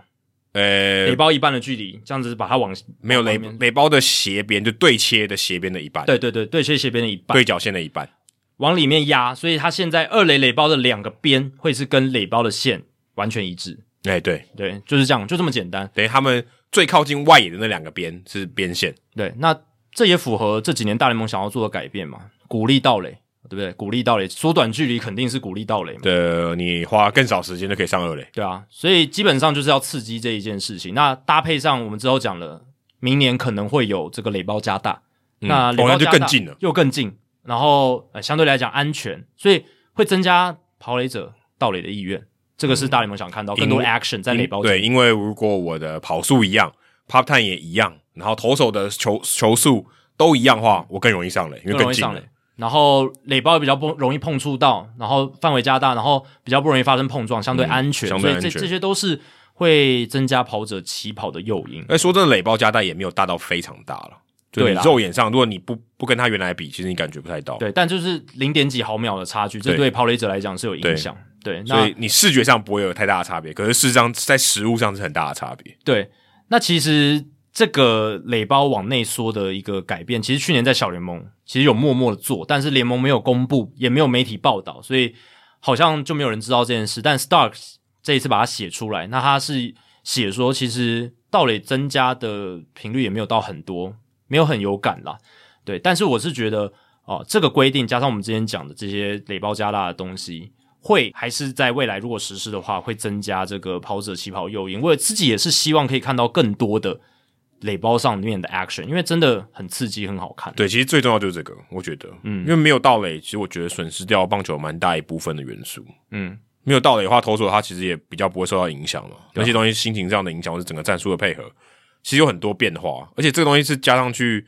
是蛮明显的，就是很直接会鼓励这件事情，对啊，会很有效果。嗯，而且我还没讲哦，因为小联盟现在还有在测试一些限制牵制的一些规则。哦，对对对，如果限制牵制的规则，不管是说哦，你不能够，它有一些规则是什么，不能够好像什么假连续一球内连续牵制多少次？对对对对对，就是你的次数会受到限制，然后好像也不能做一些什么假动作之类的，可能这些会被禁止。那这些如果再被禁止的话，这个盗垒诱因又会提高的更多，这样子。那除了这个以外呢，大联盟还有一个也是落后蛮多年的，我觉得也落后蛮多年。但至少今年开始要实施的，对，就是主审他们会等于说什么 on mic，就是他们会用麦克风来宣布他们这个重播辅助判决的结果。这个其实大家我觉得没有很难以想象，就是早就该有了 N B A 都有嘛，然后对 N 啊 F N N F L 更明显对啊，嗯，N F L 那个我觉得很神奇，就是我小我刚开始看的时候想说，哇，为什么他们能做到一个这么小的麦克风，然后绑在那个主审做判决的时候，然后全场都听得到。嗯， 我觉得好厉害。那时候我想说，哇，他们这个技术做得很好，但没想到棒球到现在才发生。我觉得真的太慢太慢了。这种这么 low end，你刚刚讲 low end 很 low 的科技，这种早就已经可以做到的事情，二三十年前就可以做到的事情，你就可能摆一个麦克风在本垒板后面有多对，但难？可能以前没有这个重播辅助判对啦决，但是他还是可以宣布嘛，可绝绝对可就以，啊因为他们可以改判嘛。对啊，没有没有重播辅辅助判决，你还是可以改你判讨。论完之后，你也可以做一个宣达嘛。对，对啊啊说刚刚那个得分不算，这个这个也是，这不用辅助判决，也有也有这种改判的情况。对啊，甚至以前可能哦、你说这个传输通讯比较差哦，但是你也可以用这个记录台里面装装一支麦克风嘛，对不对？然后主审不是在或者是裁判讨论完改判或者什么的，他们会向这个记录台做一些指示嘛。呃，对，这会有。那记录台这边收到之后，他就给一个可能 PA 就是 public announcer，呃，诶，这个没有吗？没有啊，以前哪有？你有听到中华职棒有中华之棒好像有，但是美国之棒应该是没有。美国之棒从头到尾都没有这些东西哦，美国职棒是这样，它是那个大荧幕会秀，啊、就是说这个是 overturn 还是什么，还是但不 stand？哦对啊，但不会有人告告诉你嘛，不会有对人他给不你是解释嘛，对他不是言语去解释，对啊他就是有点像说，哦，这个判决就是改判了，就这样子，对吧、啊？因没有没为有写说什么引用第几条规则，或是嗯我不知道，可是他讲什么啊？ ，NBA 他们也是没有讲到什么引用什么规对则啊啦，，他但就是说依照我们刚刚的判断，这球是没有是，一般犯规还是对恶意犯规，然后他就只有一个结论嘛，一个对不对结论，然后嗯，稍微解释吗？好像有稍微解释一下，就是会稍微说啊，他那个动作怎么样，或者所以说不构成什么条件，可能先后顺序，对，嗯他可能原本两件事情同时发生，两个犯规同时发生然，后他解释说到底什么事情这样，对对对对，这种他就会有，就是说他可能瞬间发生太多事情，他当下没办法判断啊对，看了影片以后再跟大家解释一次。哦，是会 N NBA，我现在想是会稍微有一些解释，比如说有那个呃 clear path foul，就是所谓那个进攻球员已经走在前面，你不能去从后面去呃去拉他，去阻碍他的这个进攻这样子，因为他已经得力，就是在一个得力点上面，你不能这样去阻碍他。那这种犯规，他还会解释说，因因为防守者因是在他的身体进攻球员的后面，所以他这样拉人就是一个 clear path foul。那如果防守者已经在前面的话，那可能就会改判这样子。所以 NBA 裁判是有做一些简短的解释，但他不会说什么哦引用什么规则什么，他不会讲那么细。因为可能现场观众也也也不知道在讲什么，因为他而且也不懂规则书。对，啊，转好播像上没他有意义哦。 转播上他也需要你赶快的解释，对不对？就是要要有够有效率。如果讲长篇大论，哎、可我记得以前我不太们行中职在转播的时候，那个重播辅助判决的影片还让我们看不到了，哦，对啊，那个不是现场看不到而已哦，是嗯连转播单位都看不到。对，我就觉得这个也是蛮不合理的因为事情。至少在大联盟，他做的好的地方是全场都看得到。对，就是裁判在判定的时候，纽约的那些裁判在看的时候，所有人都看得到。对，然后现场的人就知道哦，谁先到，大概是怎么样，对大概会知道对对对，因为如果没有这些画面去补的话，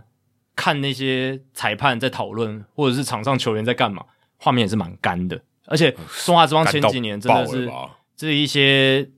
影片辅助判决真的花太久时间，所以那个时候就会等得非常干哦。对于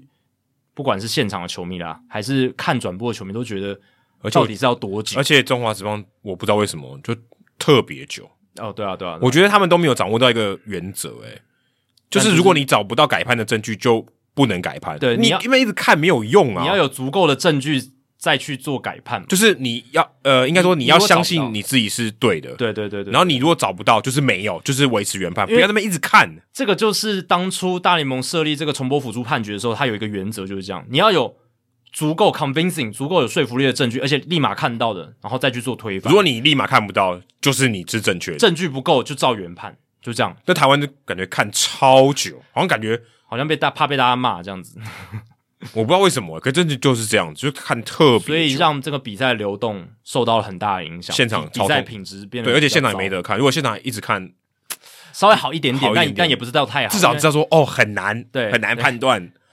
你至少可以感同身，稍微感同身受一点。但都拖到了。对啊，都可拖到了。那我是觉得现在大联盟终于做这件事情是一个哦、呃虽然有点迟来了，但是该有的还是有了，那很好。但我个人是觉得，就像我们刚刚讲的，可以多加一点说明哦，加一点说明这样子，不要只是说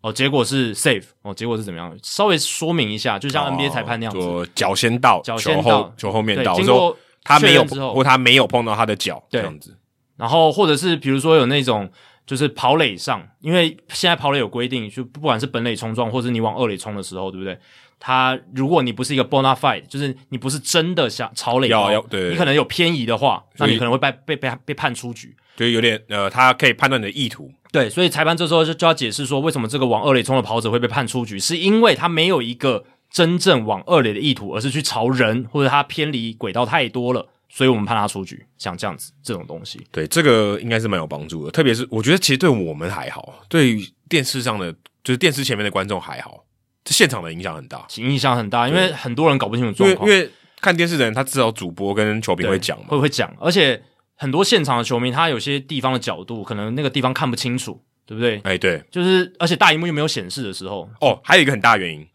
不是所有的角落看得到大荧幕，然后对啊，这也是一个大荧幕其实不是所有人看得到的。所以要有一个广播系统，就是裁判自己来讲，而且裁判有这种嘖权威在嘛，就是在场上的在场上的这个权威，所以由他来宣打，就是说说服力最好哎。以前的这些主审好像都没有都不用讲话哈，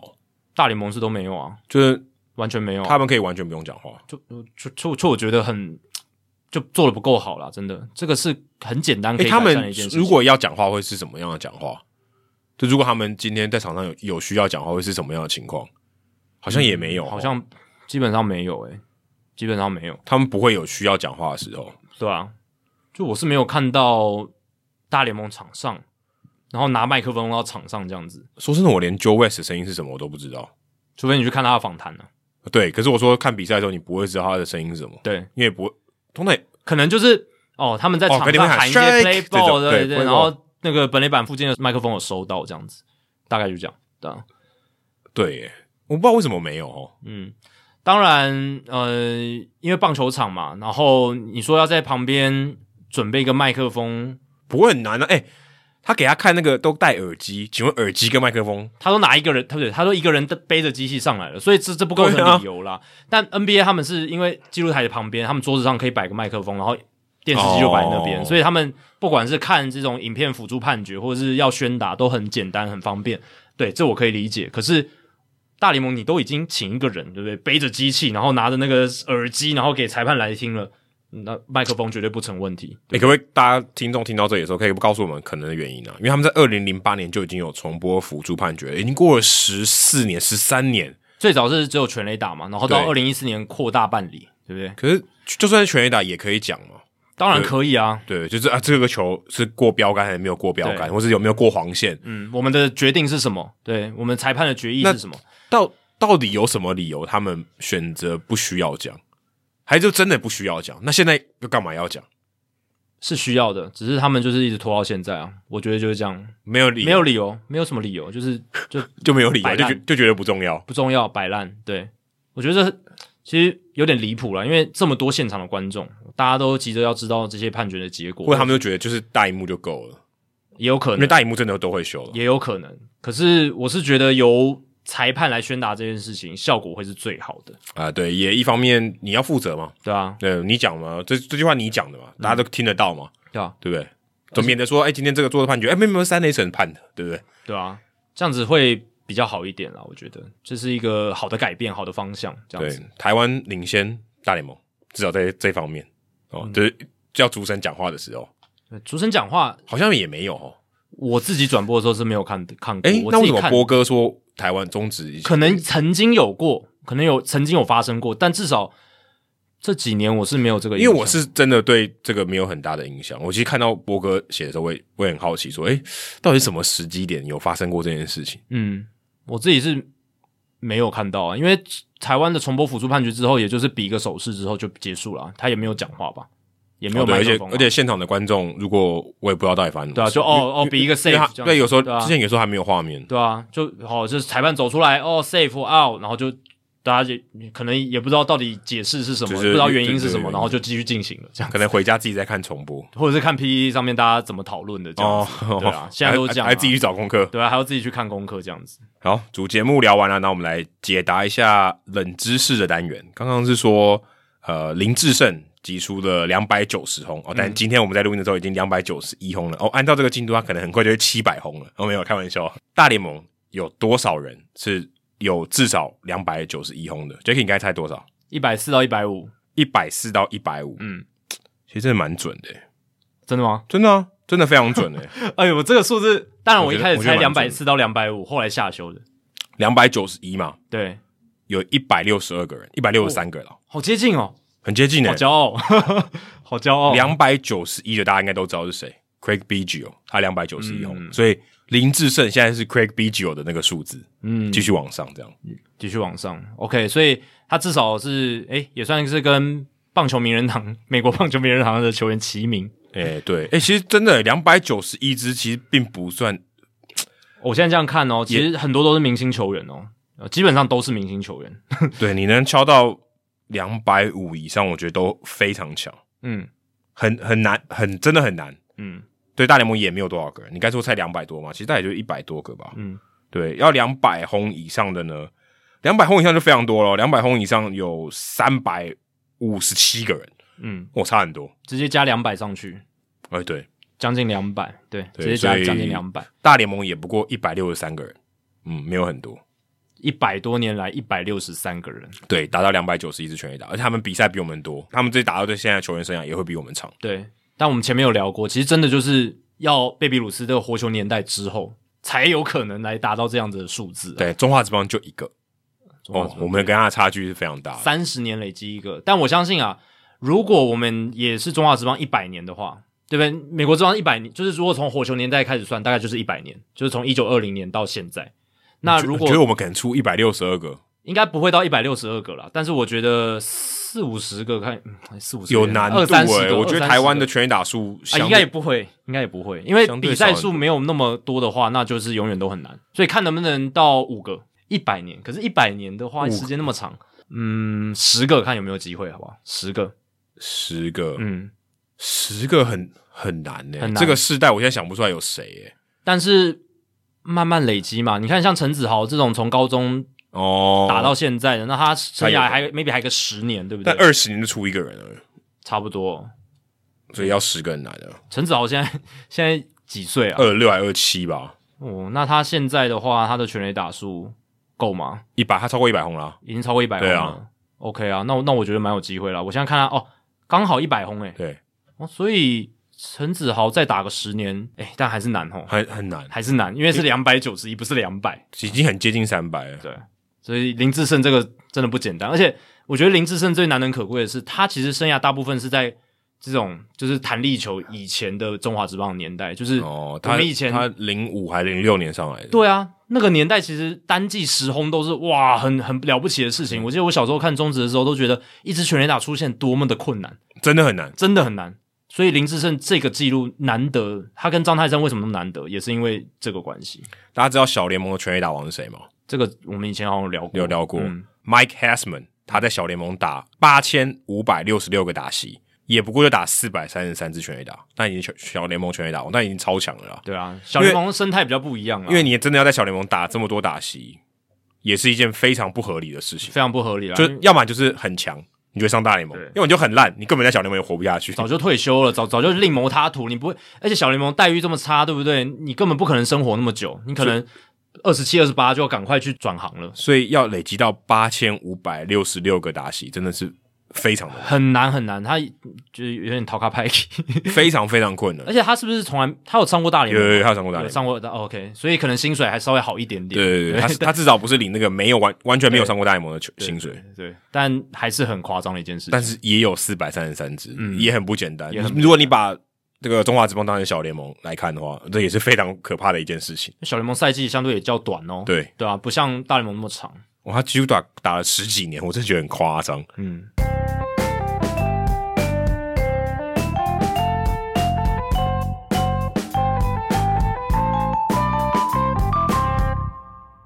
好，接下来进行本周的人物我来讲单元。Adam 这个礼拜要介绍谁呢？哦，我们刚刚有讲到 Albert Pujols 嘛，然后也聊了一下红人队嘛。对，都有聊到。哎，红人队大家如果冷知识也给给大家一下，红人队是全大联盟三十个球队里面唯一开幕在那天是那个地方全部放假的，哦，对不对？国定假日，这个之前有聊过，嗯，对，这知道这个棒球的在这个城市的意义是什么。不愧是就是大联盟史上第一支职业球队的发源地。这也蛮符合时事的、啊， 对不对？因为马上就要开幕战了嘛，嗯没对错，不对没。错。所以，我们今天来聊红人队跟 Albert Pujols 的交集是什么呢？哦，就是他打过红雀队，然后红雀队跟红人都是国联中区。我总是要有一个嗯个交集嘛，跟我们话题里面找出一些合理的这个 common place 嘛。Pujols 他女儿不是唐氏症嘛？是，好他真为有这个唐氏症奔波很多。但其实说真的，不是他女儿啊，不是他自己亲生的，嗯是他的等于他的老婆从上一任前任啊、一起过来的，但法律上是他的女儿，没错对，，是继承的女儿，对不继是女讲继女是有点怪怪，但就是继承的女儿这样不。是生理上生出来的女儿啦。对，但是我们一般讲继父、继女嘛对对对对但但那个讲继继是继续的继对啊，对讲英文好了，stepdaughter，stepdaughter， Stepdaughter 对，那我们今天来介绍，就是红人队有一个唐氏症的球童，他叫做 Teddy Kramer。哦，这个很酷诶，嗯我也是偶然的情况下看到他的这个故事。他现在已经大概四十岁了。嗯哦通常唐氏症的这个呃这个寿命哦不是稍很微长短一，点大概大概最多都在五六十岁了。嗯嗯嗯，那他之前呢，就是你知道唐氏症就是通常那种发发育比较迟缓的，或者他看起来呃可能智能上面是有一些障碍的。对，但他这个 Teddy Kramer 呢，他就很受到欢迎，在红人队这个辛辛那提很受到很受到欢迎。他为什么会成为球童呢？其实也蛮有趣的。在二零一二年的时候，他爸爸妈妈觉得他很外向，很喜欢跟别人讲话，嗯，他就想说，他也很喜欢红人队。那那个时候有一个这种慈善的公益竞标，就花钱啦，嗯，就可以让你的这个朋友或者你的儿子或者你自己想要去开球就可以，或是你也可以当球童。他说：“哎、我的儿子不错，很喜欢红人队，做这个工作应该可以吧？他的唐诗镇应该都是可以被接受的。那就呃标到这个竞标公益的，他觉得他当了一天的球童，哇，他超开心，然后所有的球球员都很喜欢他，可能因为他就很外向，很喜欢跟这个球员啊 fist bump，就不叫什么叫什么集拳，集，拳集拳就是用拳头对拳嗯拳头对这样拳就集拳，嗯就现在这个防疫的期间很适合的那种拳头级拳头。然后他就那时候他是二零一二年的八月十七，他就当了一天的球童。哇，他一直很喜欢笑，很很开心，这样、球迷都很喜欢他，球员也很喜欢他。然后他那天他就是因为他当了一日球童，对吧，就 bad boy 嘛，就是捡棒子的这个。然后有这个记者呢，辛辛那提的调查者报的记者就拍了一张照片，就变成隔一天报纸的这个这个运动版的，算是一个很重要的这张照片，应该算头条吧。头条照片，嗯，就那个照片是这个 Kramer 他拿了一支棒子，很很很呃很很震惊的这样拿着，他很卖力的感觉，很卖力的你看得出他很认真的在做他做该就是要从这个个打击区把棒子捡回来到球员区。嗯，然后后面是这个背景呢是 Brandon Phillips 笑容，然后看着他这样子很开心的样子而。且那时候 Phillips 是红人队的当家球星，对，，二零一二年那时候红人队很强，很强，然后那张照片就引起大家轰动，哇，想说哇这个年轻人很可爱哦，很很很有活力，没有看过这样的这样的球童，嗯很这样认真很认真。然后因为这样子，这个调查者把他放在网络上的这个这些这篇新闻，好像累积了两百万个点 阅，光这一篇，可能因为我想我。我觉得在在美国，这种唐诗镇的这种关怀是比台湾更多的，嗯哦，更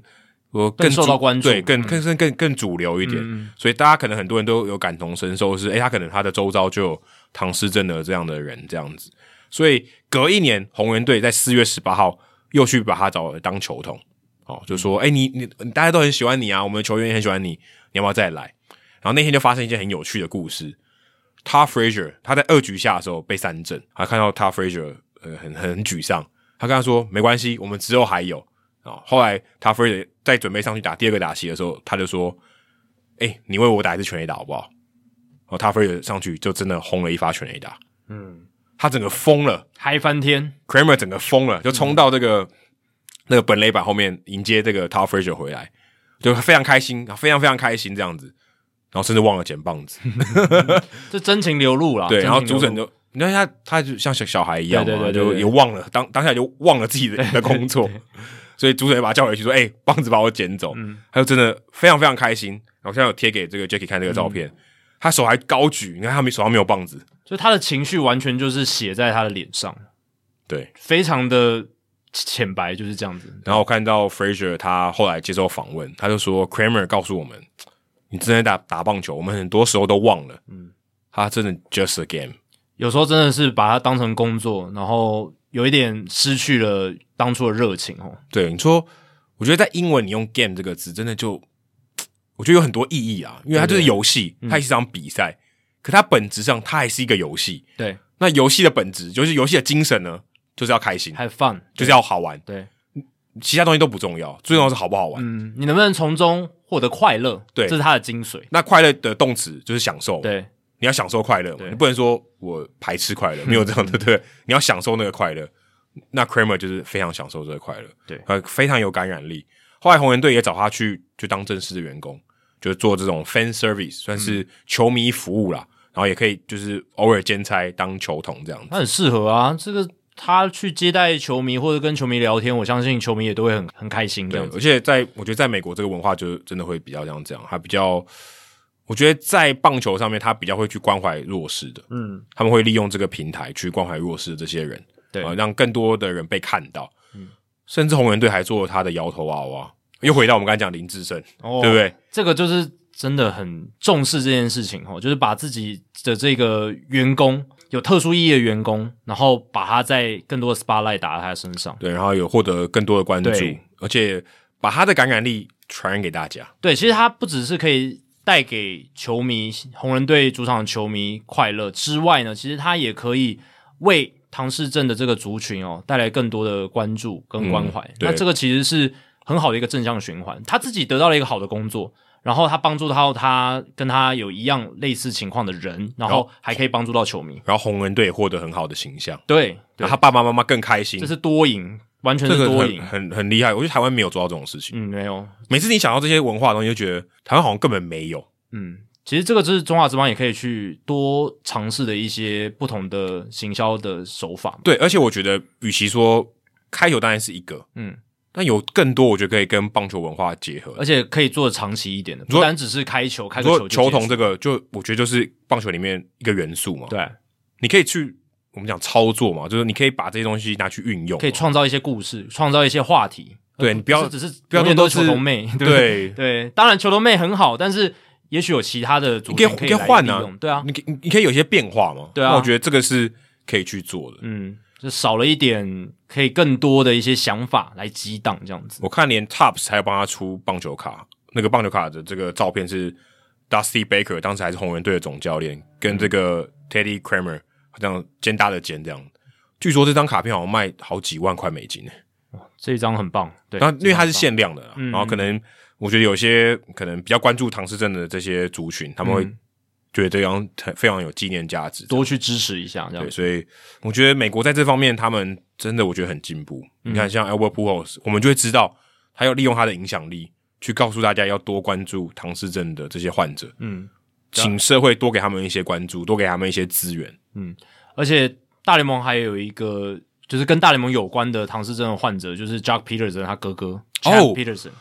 诶，我记得是不是巨人队还给他一个 locker？我记得在好像在新的就春训的时候给他一个 locker，对对对对对，因为他其实，在道奇的时期，他就是受到很多道奇球员欢迎嘛，然嗯后而且他的他的那个名字哦很酷，叫 champ Champ。 champ 就是冠军的意思，对啊，然后他之前也有接受访问啊，谈他的弟弟的表现什么，然后他就是很激动，真的是很纯粹的一个情感这样子。他也知道他弟弟是一个非常很厉害的大联盟球员，然后就是呃很投入在那个比赛情绪里面，也让很多人感受到他的情绪，这样子就是也是一个蛮好的故事，对啊嗯对啊。而且我觉得道奇队也有蛮常去操作这个故事的嘛。哦，对对对，是蛮蛮多次的，蛮多对次的，也让，而且他都让那个 Champ 坐在那个啊，他他有除了进休息室以外，还会坐在那个本垒板后面最好的位置来看比赛。哦，对对对对对啊对对对对他他就只在是那边接受他访只问是没有在大高里面的，哦，对不对？我相信他们应该他有让他应该有让只他是我说进比去赛的时候可啊对能没有，比赛应该没有啦，但是就是有让他去参观啊，跟而且球员都认识他，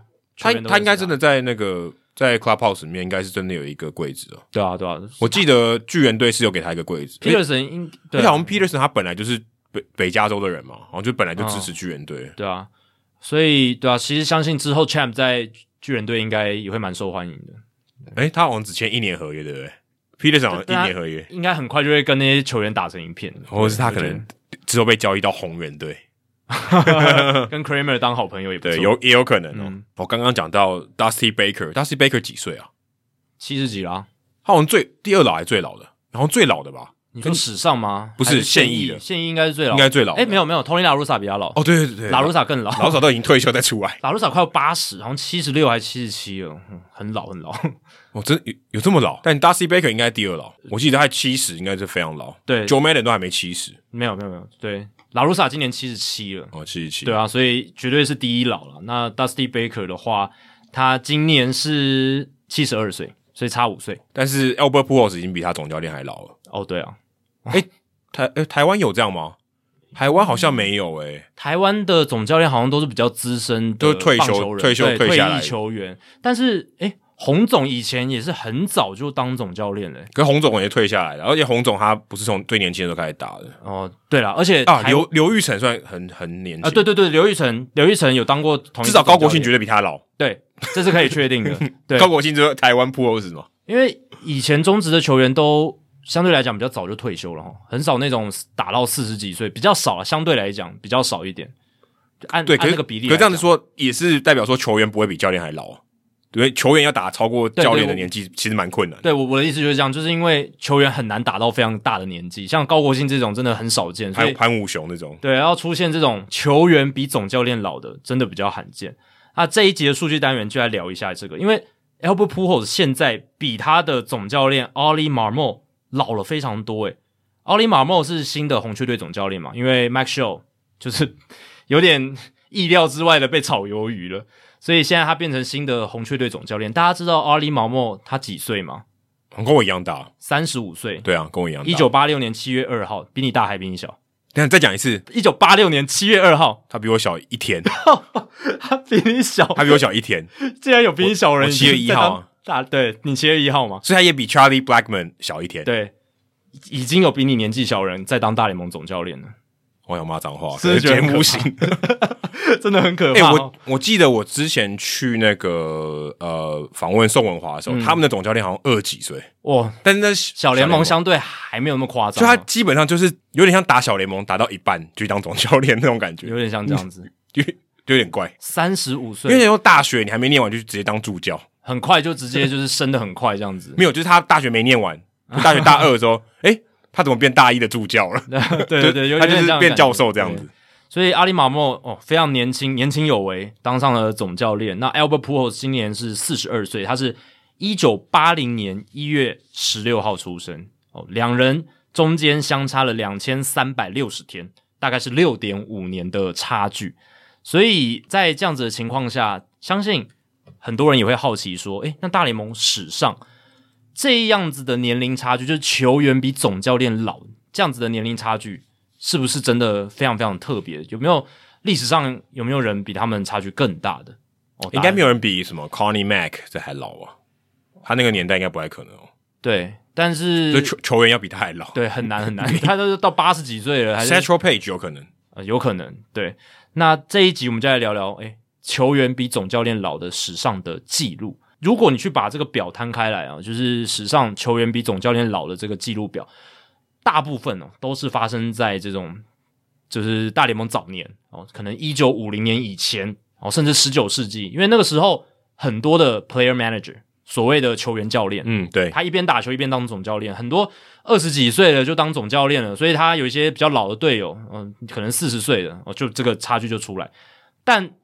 这支球员教练，对啦，也是一个当年的现象。可是我相信我们这一题的精神是说，真的那一种当专职总教练，然后呃球员真的比他老很多，这样比较有趣嘛。那 Albert Pujols 跟阿里马莫这个记录六点五年的差距，这个是自从一九九三年以来球员比总教练年长岁数最大的记录咯，所以是过去三十年来的一个记录这样子。那前一个比他们差距大的是一九九三年游击兵队的总教练 Kevin Kennedy 跟当时正宗的老投手，我们刚刚有提到的 Nolan Ryan 之间的差距。那个时候游击兵的总教练 Kevin Kennedy 三十九岁而已，哦，也是很年轻诶、哎、那个那个年代三十九岁就当总教练，还蛮厉害的，不太不太合理哦，也不太合理可能还有总管的裸照。应该 有，三十九岁那个年代，我觉得很蛮困难的，蛮蛮神奇的，蛮神奇的。嗯因为那时候还是要有那种，还是要有点威严嘛，要有扛脏吗？对啊对啊，九零年代那个时候大联盟还是这样子的啊啦。就。对你说特别聪明，或是你理解数据的能力特别好，那个时代还还没有发生这种事情。对啊，以后如果大联盟小品复辟的话，我再来了解一下这个故事。Kevin Kennedy 还蛮有趣的。啊，那个时候 Nolan Ryan 是他生涯最后一年，他那个时候已经是四十六岁了，所以两人相差的岁数是七点三岁，两千六百七十二天的差距。哦，所以这个是那个时候啊，这个在出现 Albert Pujols 跟阿里马莫之前，最差距最大的一个记录。那这个时候大家一定会好奇啊了，那史上球员比总教练老最多的记录是几岁呢？答案是十六点九岁，六千一百六十二天。不过这个就是我们刚刚讲的这个球员教练跟他自己的球员之间的这样子的关系，因为通常很难差到十六点九岁啦，对不对？ 你总教练呃二十几岁，然后球员四十岁这样子，大概才能达成这个记录。那那个时候是一九四二到一九四四年的克利夫兰印第安人队，哦，现在改名叫守护者队了嘛。那个时候还叫印第安人。那个时候，印第安人队的总教练叫做 Lou Boudreau，啊还很有名，他发明了这个 Ted Williams 的布阵，就是那种强拉式左打者的这个布阵是他发明的。那那个时候，一九四二年，他二十四岁就当上了 Player Manager 球员教练，发生什么事啊？不因为知道就博主他这个人就是很聪明嘛，然后那个时候也受到了这个球团的信任，这样子，所以很早就当上了这个 player manager 球员总教练就，是他们可能找不到更好的总教练，就让他当了。所以他就是头头脑很很会去想啦，脑袋很灵活，但但也也也需要这样吗？但这个真的也是一个非常猎奇的一个情况，就是二十四岁就当上球员教练，其他人会服他吗？对，这是一个难嗯你说，如果今天他三十五、三十六，或是会更老老将，他可能会服他。嗯，二十四岁谁会服他？对你今天就想，现在中职谁二十四岁？哦，可能什么申申浩伟嘛，申浩然伟后之类的，对。对之类的这种这种球员，然后他当总教练，然后林哲轩要听他的，怎么可能？就 还蛮奇怪的哈。什么可能陈杰宪当总教练，然后高国庆要听他的，嗯，统一可能有可能，呃稍微好一点，因为陈杰宪已经是打出一些名堂了对。，而且他现在是球员工会理事长，可能要举一个更年轻的例什么子姜昆宇之类啊，的。对对对对对，类似这种，江然后坤宇周思齐要听他的，对，类似这种啊，就很奇妙的一个情况。嗯就想就觉得不合理。对，那那时候 Lu b u d r o 二十四岁嘛，他们阵中有个老投手叫 Joe Having。Joe Having 那个时候已经是四十一岁的沙场老将，是个老投手。